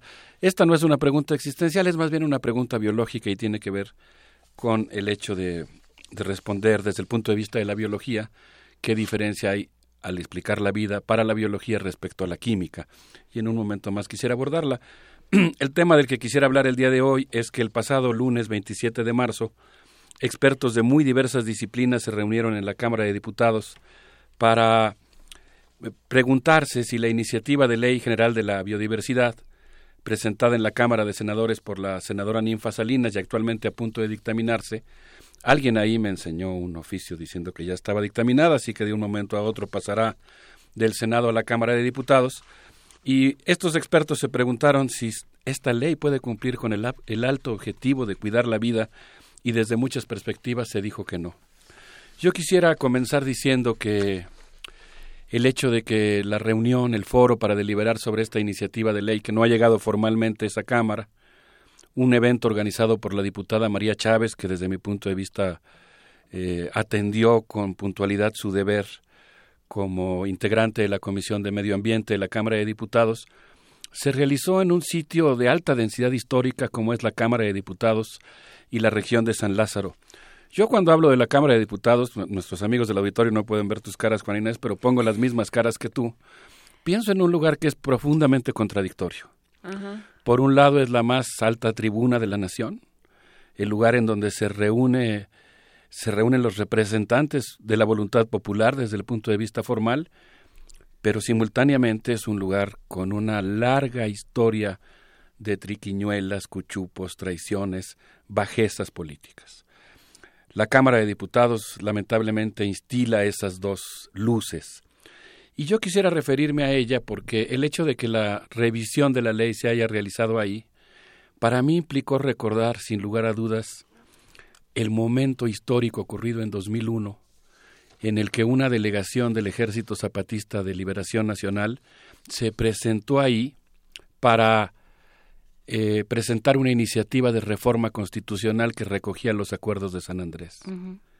Evidentemente, esta reforma constitucional dio un vuelco histórico a nuestro país porque reconoció formalmente en el artículo segundo de nuestra Carta Magna que México es una nación pluricultural. También en esa misma acción histórica se recoge una traición, una herida a lo firmado en San Andrés Larrainzar, eh, sobre todo en materia de la autonomía que deberían de tener los pueblos indígenas sobre sus propios territorios. Y este lunes nos reunimos ahí para discutir respecto a esta iniciativa de ley que en muchos sentidos revierte el espíritu de esa reforma constitucional que reconoce a México como una nación pluricultural, porque la nueva ley general de biodiversidad, la iniciativa de ley, por el momento esperemos que así se quede como una iniciativa que no llegue a promulgarse, es una iniciativa que en realidad pues abre las puertas para que los pueblos indígenas sean despojados de sus territorios y las empresas puedan llegar a comercializar con sus ecosistemas. Pero yo quisiera comenzar preguntándonos, retomando la pregunta del inicio, ¿qué es la vida? Lynn Margulis y Dorian Sagan afirman en un libro que se llama así, que la vida, eh, desde el punto de vista químico, es apasionante y que la química sin duda es un muy buen fundamento para responderse a la pregunta ¿qué es la vida? Pero que la diferencia entre la respuesta que da la química y la biología es muy grande, porque la diferencia entre un cristal aperiódico y la vida es como la que existe entre una tela con un patrón repetido mil veces y un tapiz de Rafael. Desde la bacteria hasta la biosfera la vida se automantiene produciendo más de sí misma. La vida rebasa los organismos. Esto me llamó mucho la atención, Miguel Ángel, porque yo, sí tenía esta idea, digamos, primitiva, ¿no? De que la vida está contenida por los organismos, pero lo que dicen aquí Lynn Margulis y Dorian Sagan es que los organismos no pueden ser contenedores suficientes de la vida porque ésta explota en identidades mayores la célula en las comunidades celulares, las comunidades celulares en organismos y estos últimos en la biosfera, distintos tipos de entes en distintos niveles y escalas. La vida es, vienen algunas palabras importantes, holárquica, autopoyética y autotransformante. Y por su parte, en un libro que a mí me ha fascinado siempre, La vida maravillosa, Stephen G. Gould dice que es mm. muy interesante entender estos periodos en los que la vida se diversifica y luego las grandes extinciones en las que se recorta, ¿no? Eh, digamos, si nosotros pensamos en los, en los grandes momentos de las, de las extinciones, él habla, por ejemplo, de cómo eh, al iniciarse eh, el Cámbrico, él denomina el Big Bang de la gran diversificación biológica. Es toda una historia muy interesante, momentos en que la vida se arborifica, se diversifica. Hay momentos en que accidentes geológicos o cataclismos pasan su hoz sobre, la, sobre, la sobre las ramas de la diversidad y la reducen nuevamente. Entonces, lo que tenemos nosotros pues es un tesoro enorme, el tesoro de la vida y su diversificación que tenemos que cuidar. Hubo muchas opiniones respecto a si esta ley nos ayuda a cuidar ese tesoro que es la vida, esta ley presentada por la senadora Ninfa Salinas. De acuerdo a la investigadora Patricia Escalante, la nueva ley abroga la Ley General de Vida Silvestre y suspende la prohibición de captura de los citácidos que habíamos mencionado antes, en un contexto en el que hay una sobredemanda de animales de compañía. Es decir, los permisos que se otorgarían a partir de esta ley autorizarían la captura de ciertos números de especies. Pero lo que nos ha enseñado la experiencia, dice la doctora Escalante, que fue una de las promotoras de este importante evento, pues en realidad normalmente cuando se expide un permiso es muy común que algunos de los eh, comerciantes con animales utilicen un mismo permiso para, eh, digamos, es una autorización para 100 ejemplares y lo utilizan 10 veces. O es una autorización para que haya ciertas especies y lo que hacen es eh, aprovecharse del desconocimiento que tienen los marinos, los integrantes de la Policía Federal, los soldados, los miembros de la Procuraduría General de la República que no conocen de qué especie estamos hablando y entonces con un mismo permiso para comerciar con una especie, los traficantes trafican con otra. Entonces, bueno, básicamente la doctora Patricia Escalante eh, pues habló de la importancia que tiene que esta ley no sea aprobada porque implicaría desproteger a este sector de los pericos, los cotorros, las guacamayas. Vamos a escuchar al respecto una entrevista que tuvimos oportunidad de hacerle a Georgita Rodríguez, quien en algún momento fue delegada de la Procuraduría Federal de, de, medio, de protección ambiental en el estado de Oaxaca. Vamos a escuchar lo que nos dijo sobre la importancia de que los animales estén en libertad en lugar de en cautiverio. Pues sí, yo, yo di una explicación de, de la experiencia que tuve cuando fui a ver las guacamayas verdes en Tecomavaca, Oaxaca, ¿verdad? Donde tienes que levantarte antes del amanecer y subir una cuesta para estar en, la parte de arriba de una cañada cuando está amaneciendo el sol y cuando las guacamayas empiezan a mover y andan buscando su alimento. Entonces ese sonido de escucharlas eh, eh, en sus en sus griteríos y volando libres y de repente el sol empieza a iluminar y ves los colores que, que se manifiestan al abrir las alas y el ruido que ellas hacen al volar en vida libre fue una experiencia maravillosa para mí. Eh, y después oí ese mismo tiempo después, un par de meses después, estaba yo en, en Puerto Vallarta y escuché el mismo ruido de las guacamayas y, y, fui a buscar de dónde venía esto y me encontré con unos animales adentro de una jaula, lo cual me hizo sentir una gran tristeza, una gran decepción, una frustración muy grande porque me doy cuenta que obviamente estaba, estaban quebrando el derecho de la libertad de estos animales y estábamos eh, buscando un placer muy antropocéntrico de tenerlas cerca y escucharlas y verlas. Y no se imaginan, yo creo, las personas que se prestan a, participar en todo este movimiento, lo que es verlas en vida libre. O sea, realmente hay una especie de liberación del espíritu de uno mismo en el vuelo de las guacamayas y lo contrario cuando las ves enjauladas. Nuestro espíritu está ahí enjaulado porque nos hemos separado tanto, tanto de la naturaleza como especie, nos, nos rodeamos de, de comodidades, de cemento, de edificios y este, al grado que ya, por ejemplo, los niños de la Ciudad de México ya no saben lo que son las estrellas porque la contaminación del aire, no saben que las vacas dan leche porque la compran en el súper, no sabemos lo que es el sonido de las guacamayas en vida libre, ¿no? Me llama la atención porque, porque habla de, em, de un cambio de mentalidad afortunado, pero que al que todavía no acaban de llegar muchas personas, que es las cosas no están ahí para que hagamos con ellas lo que queramos, ¿no? para que las aprisionemos y para que las pongamos en una jaulita y las contemplemos. ¿no? Sí, fíjate que uno de los investigadores que participó en el foro justamente se, se refería a eso, ¿no? Él dijo que, pues, eh, Carlos Bonilla, de Guacamayas por siempre, señaló que a veces la televisión puede poner de moda una cierta especie y alimentar la demanda. Digamos, si un detective tiene una guacamaya, la gente quiere tener una en su casa. Pero cuando llega la guacamaya, pues se dan cuenta que es ruidosa, que tiene preferencias por alguno de los miembros de la familia, que muerde, que destruye, que está estresada y entonces dejan abandonada al animal, ¿no? Entonces, él decía, y me pareció realmente muy interesante, que pues en realidad a veces solemos ver a los animales como mascotas, pero no son mascotas, son seres vivos, me llamó la atención que él incluso cuestionara este, este concepto de las mascotas. Por su parte, el maestro Jorge, pero bueno, coincido contigo, Juana Inés, en esta idea de que qué hermosa metáfora logró acuñar Georgita Rodríguez al decirnos es que cuando vemos a los animales enjaulados es como si hubiéramos enjaulado a nuestro propio espíritu.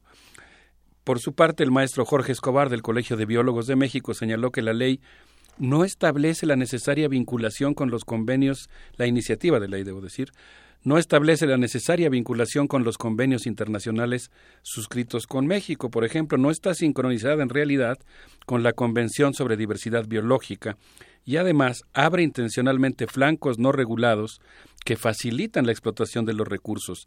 La nueva ley, dijo Jorge Escobar, no habla de sancionar a quien amenace a la biodiversidad, no precisa delitos y no ofrece sanciones. Con esa ley es difícil que el más entusiasta de los procuradores pueda sancionar a alguien.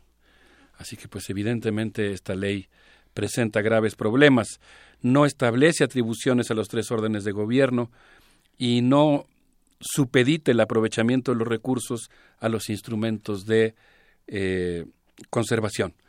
Eh, hoy no vamos a tener música, pero les quisiera proponer, hoy que estamos de naturalistas, que pudiéramos escuchar un audio que nos hizo a favor de facilitarnos la Fonoteca Nacional, particularmente Tito Rivas, a quien le agradezco mucho su generosidad.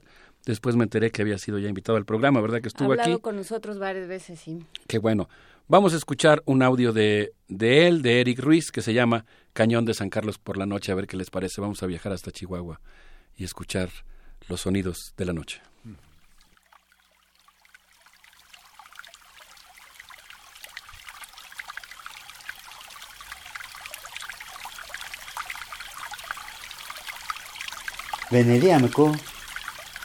Nika dai naka naki, ariayenacho, kipukian. Escuchar en sin pero es kipu. Escucha, dice kipu, escucha. Kipukian.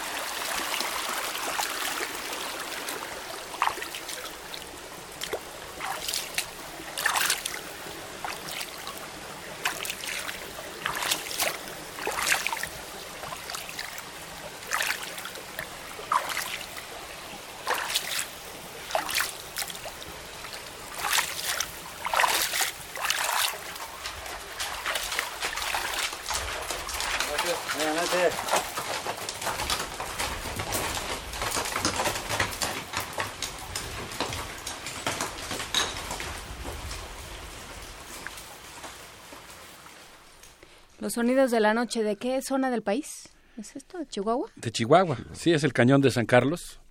Qué, qué trabajo tan fascinante, ¿no? Yo me acordé de las historias de Lisboa, ¿no? Así me imaginé a los universitarios o a, a, quien sea, ¿no? A los activistas, a los miembros de las comunidades grabando los sonidos del país. Qué, qué, qué capacidad tiene el sonido de transportarnos a esos lugares, ¿no? Qué importancia tiene registrar eso. Es muy interesante. eh, nosotros hemos platicado con Tito Rivas un par de veces sobre estos trabajos porque bueno pues es, es como cualquier otro tipo de, de, cacería o sea tienes que ir buscando siempre pensando que no sabes lo que te vas a encontrar que eso es lo, lo que es muy interesante el trabajo que ha hecho Tito Rivas eh, hay que acercarse a la Fonoteca Nacional para ver lo que ha hecho con Chihuahua y con muchas otras regiones del, del país porque es muy interesante Sí, qué, qué, qué maravilla. Eh, le agradecemos mucho a la Fonoteca Nacional y particularmente a Tito que nos haya hecho favor de hacernos llegar estos materiales.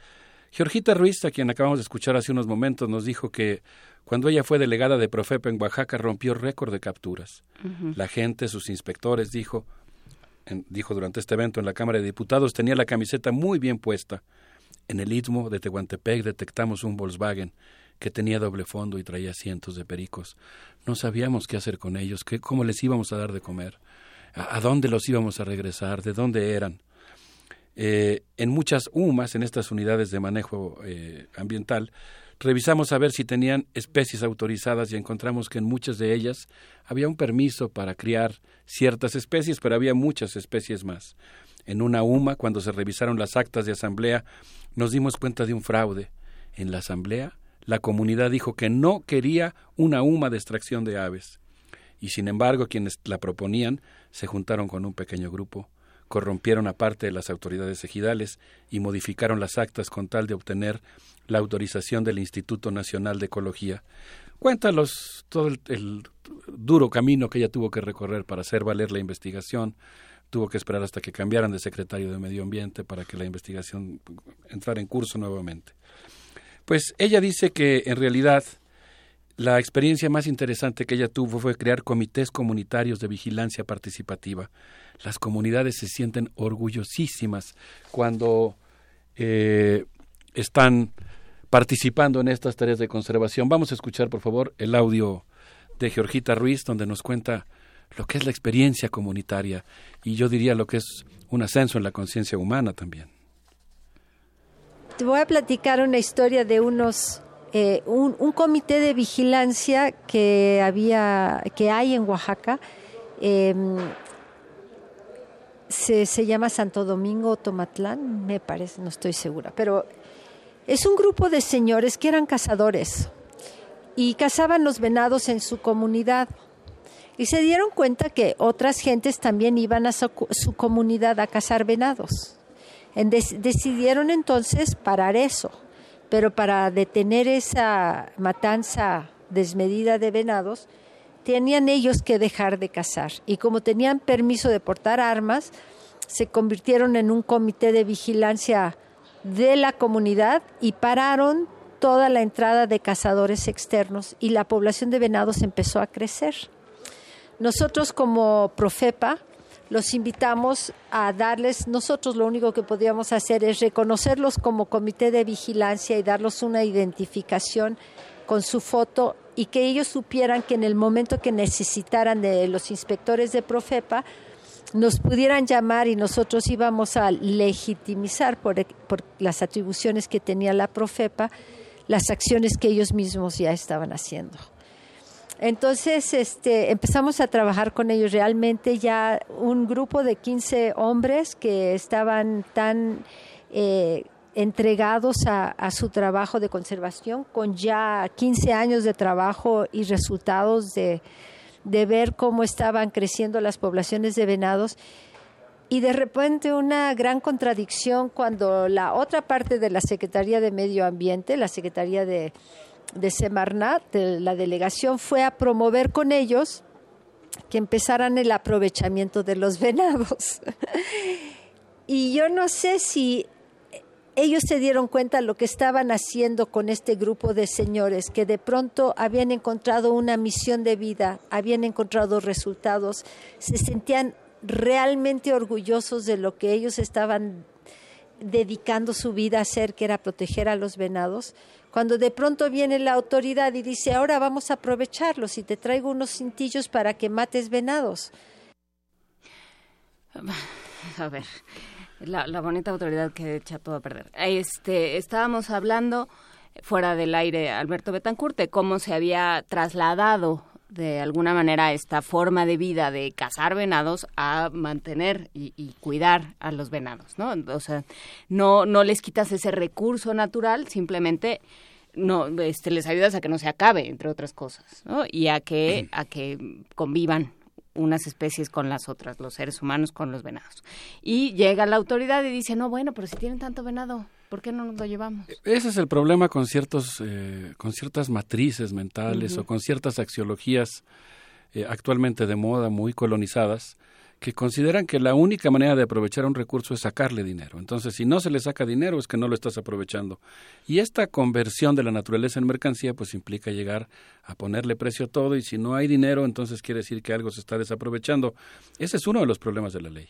El otro es que nosotros no podemos eh, permitir que se apruebe una ley que no está tomando en cuenta a quienes viven en los lugares en donde existe la biodiversidad. Eh, quisiera terminar mi intervención diciendo que el maestro Alejandro Olivera, por ejemplo, del Centro para la, para la Diversidad, habló de que la ley podría permitir nuevamente el aprovechamiento de la tortuga. Tal vez incluso se volvería a cazar en un contexto en el que es muy difícil saber si la población de tortugas aumentará o, disminuirá. La ley se propone, aquí está quizá la clave, Juana Inés, Miguel Ángel, un aprovechamiento extractivo en vez de un aprovechamiento no extractivo. Eh, bueno, pues eh, finalmente Teresa Méndez Tabuada, de Movimiento Conciencia, entre los muchos investigadores que participaron ahí, señaló que las mafias de tráfico de animales son muy poderosas en todo el mundo. Desde 2006 se prohibió la importación y el tráfico de primates. La nueva ley hace una cosa extrañísima, Juan Inés, eh, Miguel Ángel, propone autorizar la importación de primates con fines de conservación. O sea que vamos a importar gorilas de África eh, con fines de, de, conservación. ¿Alguien me puede explicar cómo le vamos a hacer para importar un, un chimpancé y luego criarlo en México y luego reintegrarlo a su medio ambiente? Es verdaderamente una locura. ¿Pero cuáles son las, los fundamentos? ¿Hay fundamentos científicos para hacer esto? Bueno, hay, hay, quienes, hay ciertas especies que es conveniente conservar ex situ, digamos, para después reintegrarlas. pero en este caso, pues es una verdadera locura, porque no tengo la menor idea, evidentemente eso no... O ni modo que vamos a importar los primates que son endógenos de México. Esos no los tenemos que importar, aquí están. Eh, más bien parece que se estaría abriendo la puerta para que estén en cautiverio, en lugar de su conservación in situ. Bueno, esta investigadora dijo que la nueva ley abre la puerta a que puedan importarse y que los primates merecen vivir y vivir libres, sin dolor, sin tortura, sin ser considerados propiedad de alguien más. Cuando un animal puede ser propiedad de una persona, su vida corre riesgo y se autoriza su sumisión a otro ser, que lo puede tratar como objeto. Cuando los primates son puestos en cautiverio, hacen lo mismo que nosotros, arrancarse el pelo, caminar de un lado a otro, aventarse contra las rejas, inhibirse sexualmente o automutilarse. Un animal tiene que estar libre. Pensé en nuestra vida en cabina, pero no importa. No, bueno, esto es muy diferente. Aquí nosotros somos. Hay de momentos. Somos libres. Eh, bueno, pues eh, yo quisiera decir que me parece que el evento que fue organizado por la diputada María Chávez tuvo una enorme importancia, pues permitió que formalmente se recogieran las críticas de muchos de los investigadores que han leído esta iniciativa de ley y consideran que tiene una gran cantidad de riesgos. Y yo pues quisiera hacer público mi extrañamiento con todo respeto a la investidura de los representantes de la nación por el hecho de que de los eh, cerca de 14 integrantes que tiene la Comisión de Medio Ambiente estuvieron presentes en ese foro la diputada María Chávez, la diputada Laura Esquivel, y aquí tengo la lista de algunos de los integrantes, por ejemplo, María Ávila, que es del Partido Verde, representante por Chihuahua, o José Teodoro Barraza, o María Chávez, María Chávez sí estuvo, o Héctor Ulises Cristópoulos, no estuvieron ahí estuvo la diputada Laura Esquivel, a quien ya mencioné, no estuvo el diputado Santos Garza, no estuvo la diputada Paola Ibet Gárate, no estuvo Carlos Alberto Palomeque, no estuvo José Ignacio Pichardo, tampoco estuvo ahí Candelario Pérez, ni Miguel Ángel Ramírez, ni Silvia Rivera, ni Sara Latife. Son integrantes de la Comisión de Medio Ambiente. ¿Por qué no estuvieron en ese evento? No, yo creo que incluso si tienen ya la intención de votar por una ley, o no, no desconozco cuál sea su opinión, pero creo que en el peor de los casos, digamos, si, si ellos tuvieran la intención de votar esa ley, pues era parte de su obligación en cualquier caso escuchar la opinión de los expertos. No, estuvieron en el foro. a tratar de explicar por qué los, los tiene alguna reservación en algún restaurante, algo más, algo más importante. Esto que señalas, Alberto, es muy, muy importante porque, bueno, mucha gente dice que hay emocionalidad en la defensa de esta biodiversidad, pero eh, lo que has hecho en esta reunión es eh, mostrar las diferentes eh, corrientes ideológicas que hay en torno a la ley. ¿La ley se tiene que alimentar de esa diversidad también ideológica para entender la biodiversidad? Completamente de acuerdo, Miguel Ángel. Te agradezco mucho tu comentario. Esa es la idea. Tiene que ser una ley que recoja las diversas opiniones existentes en la sociedad. Hasta el momento, yo, yo mencioné que después de mi intervención en el programa anterior iba a ir al foro en el Senado, no se nos permitió la entrada no a mí en lo personal, sino a un grupo de investigadores, asesores parlamentarios, ambientalistas, eh, organizaciones e incluso de comerciantes de animales, que teníamos interés en seguir la discusión y bajo el argumento de que el auditorio estaba lleno y Protección Civil consideraba riesgoso que aumentara el número de asistentes, no se nos permitió la entrada. Pero sí, pero en lugar de estos que no fueron, ¿no? No, no nos hubieran dejado sus lugares, ¿verdad? Por eso creo que es muy importante lo que se hizo en la Cámara de Diputados y reitero mi agradecimiento a la diputada María Chávez, si les parece bien, yo les propondría que nos despidamos escuchando más sonidos de México, nuevamente con audios de la Fonoteca Nacional de Tito Rivas y Eric Ruiz. Hay, un audio que ya habíamos escuchado aquí, pero creo que vale la pena volverlo a, oír. Se llama Piario en Orinda y después vamos a escuchar y con eso nos iremos la música del Chapareque. Un abrazo para todos. Gracias,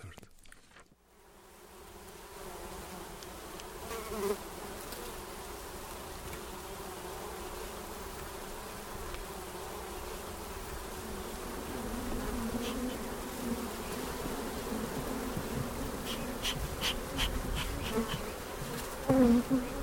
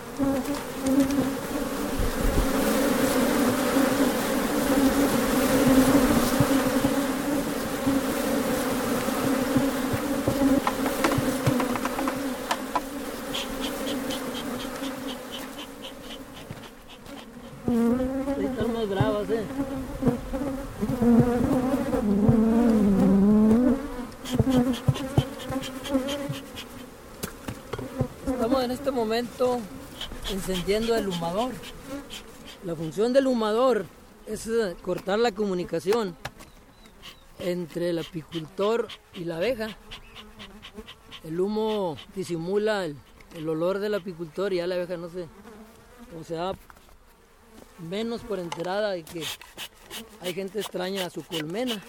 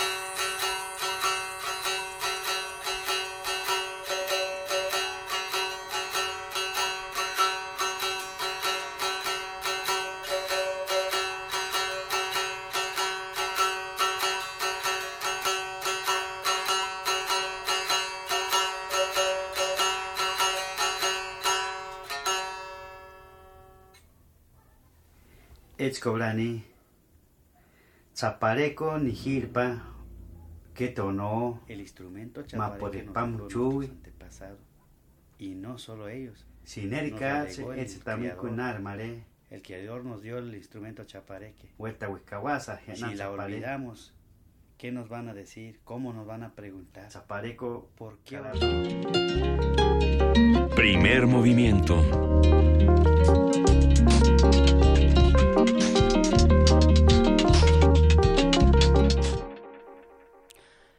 La mañana con 49 minutos, pero no nos vamos a ir sin hablar de poesía y sin escuchar poesía.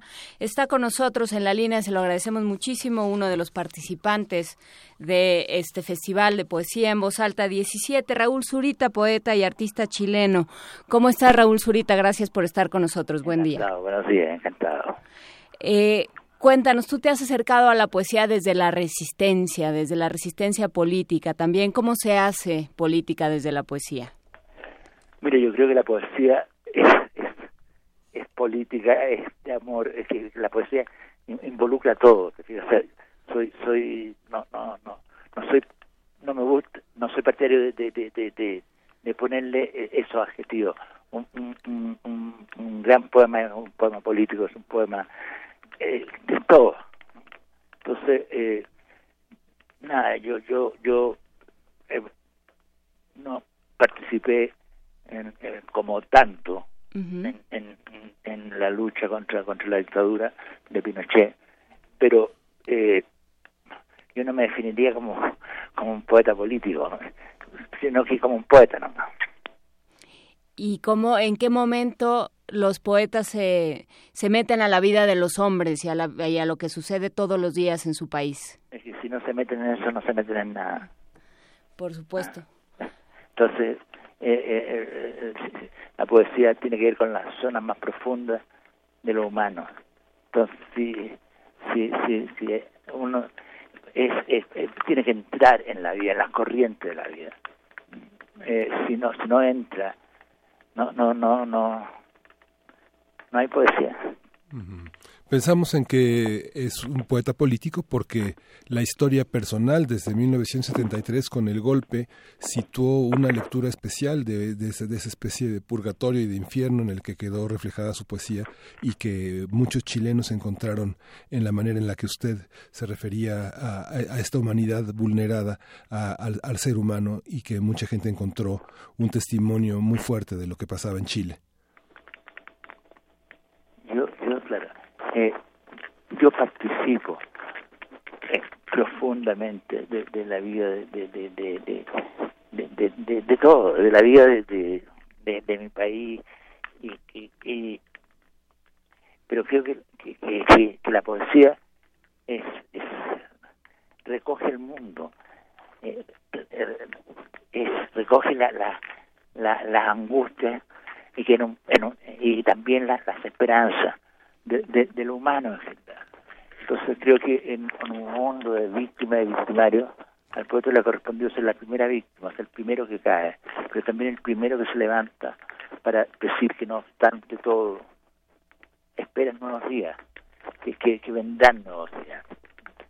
Entonces, eh, eh, yo, a mí me, me, me, me, tocó dar cuenta de, de, algo que, que sucedió en mi país que ha sucedido por lo demás que está tan tan fuerte en la historia entonces eh, en, la historia de, del mundo en general. Entonces eh, creo que la, la, poesía es es la esperanza de lo que no tiene esperanza. Es, es, es, el amor de lo que de lo que carece de amor es la posibilidad de lo que no tiene absolutamente ninguna posibilidad.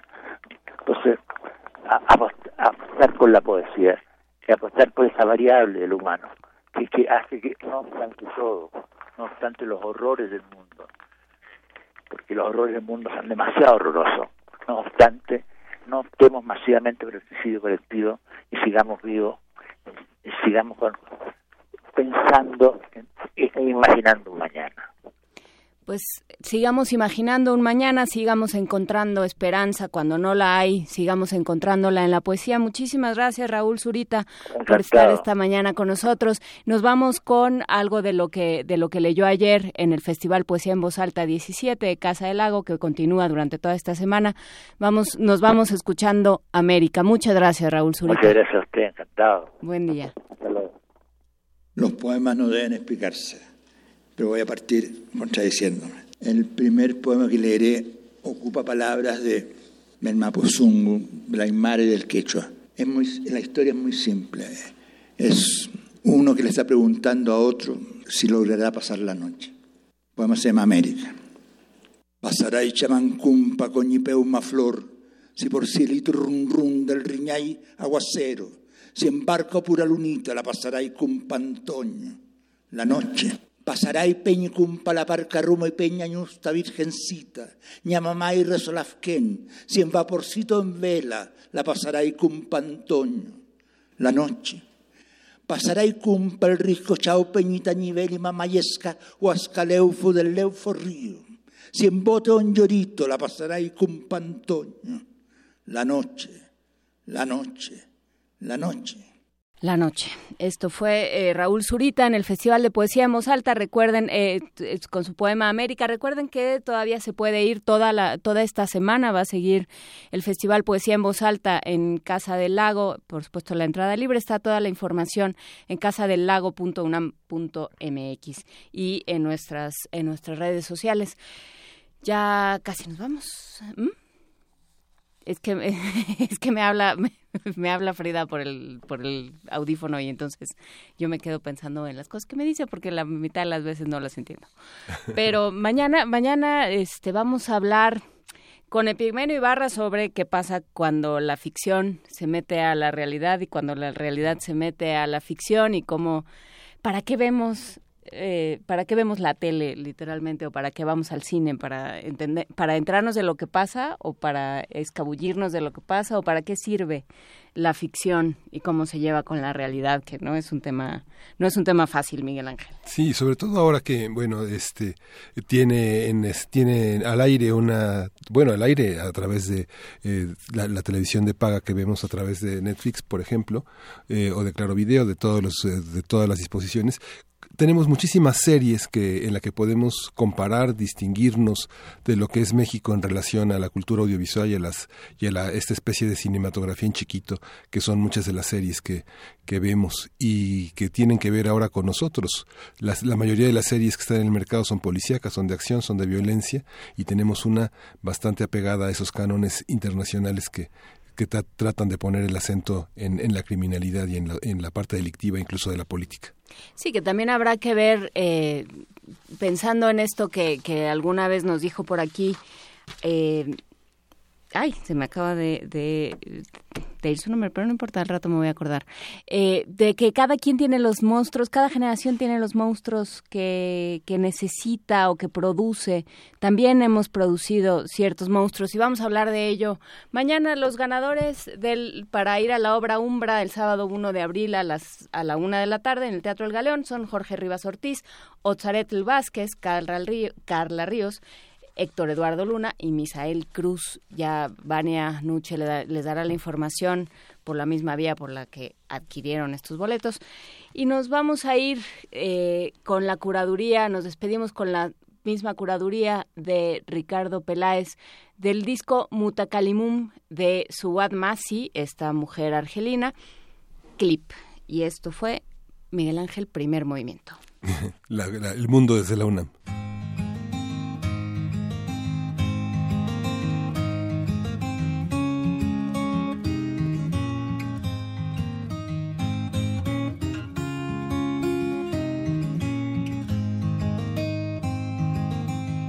التعلل لا أهل ولا وطن ولا ندم ولا كأس ولا سكن. أريد من زمن ذا يبلغني ما ليس يبلغه من نفسه الزمن. لا تلقى دارك إلا غير مكترث ما دام يسحب فيه روحك البدن. فما يديم سرور ما سررت به ولا يرد عليك الفائت الحزن. كم قد قتلت وكم قد مت عندكم. ثم انطفت فزال القبر والكفن. ما كل ما يتمنى المرء يدركه. تجري الرياح بما لا تشتهي السفن. تجري الرياح بما لا تشتهي السفن. مما أضر بأهل العشق أنهم هوى ومعرف الدنيا ومفطن تفنى عيونهم دمعا وأنفسهم. في إثر كل قبيح وجهه حسن. تحملوا حملتكم كل ناجية فكل بين علي اليوم مؤتمن. ما في هواتجكم من موجتي عوض. إن مت شوقا ولا فيها ثمن. كم قد قتلت وكم قد مت عندكم. ثم انطفت فزال القبر والكفن. ما كل ما يتمنى المرء يدركه تجري الرياح بما لا تشتهي السفن. تجري الرياح بما لا تشتهي السفن. يا من نعيت على بعد بمجلسه كل بما زعم النعون مرتهن. قد كان شاهد دفني قبل قولهم. جماعة ثم ماتوا قبل من دفنوا. رأيتكم لا يصون العرض جاركم ولا يدر على مرعاكم اللبان. جزاء كل قريب منكم ملل. وحظ كل محب منكم ضغن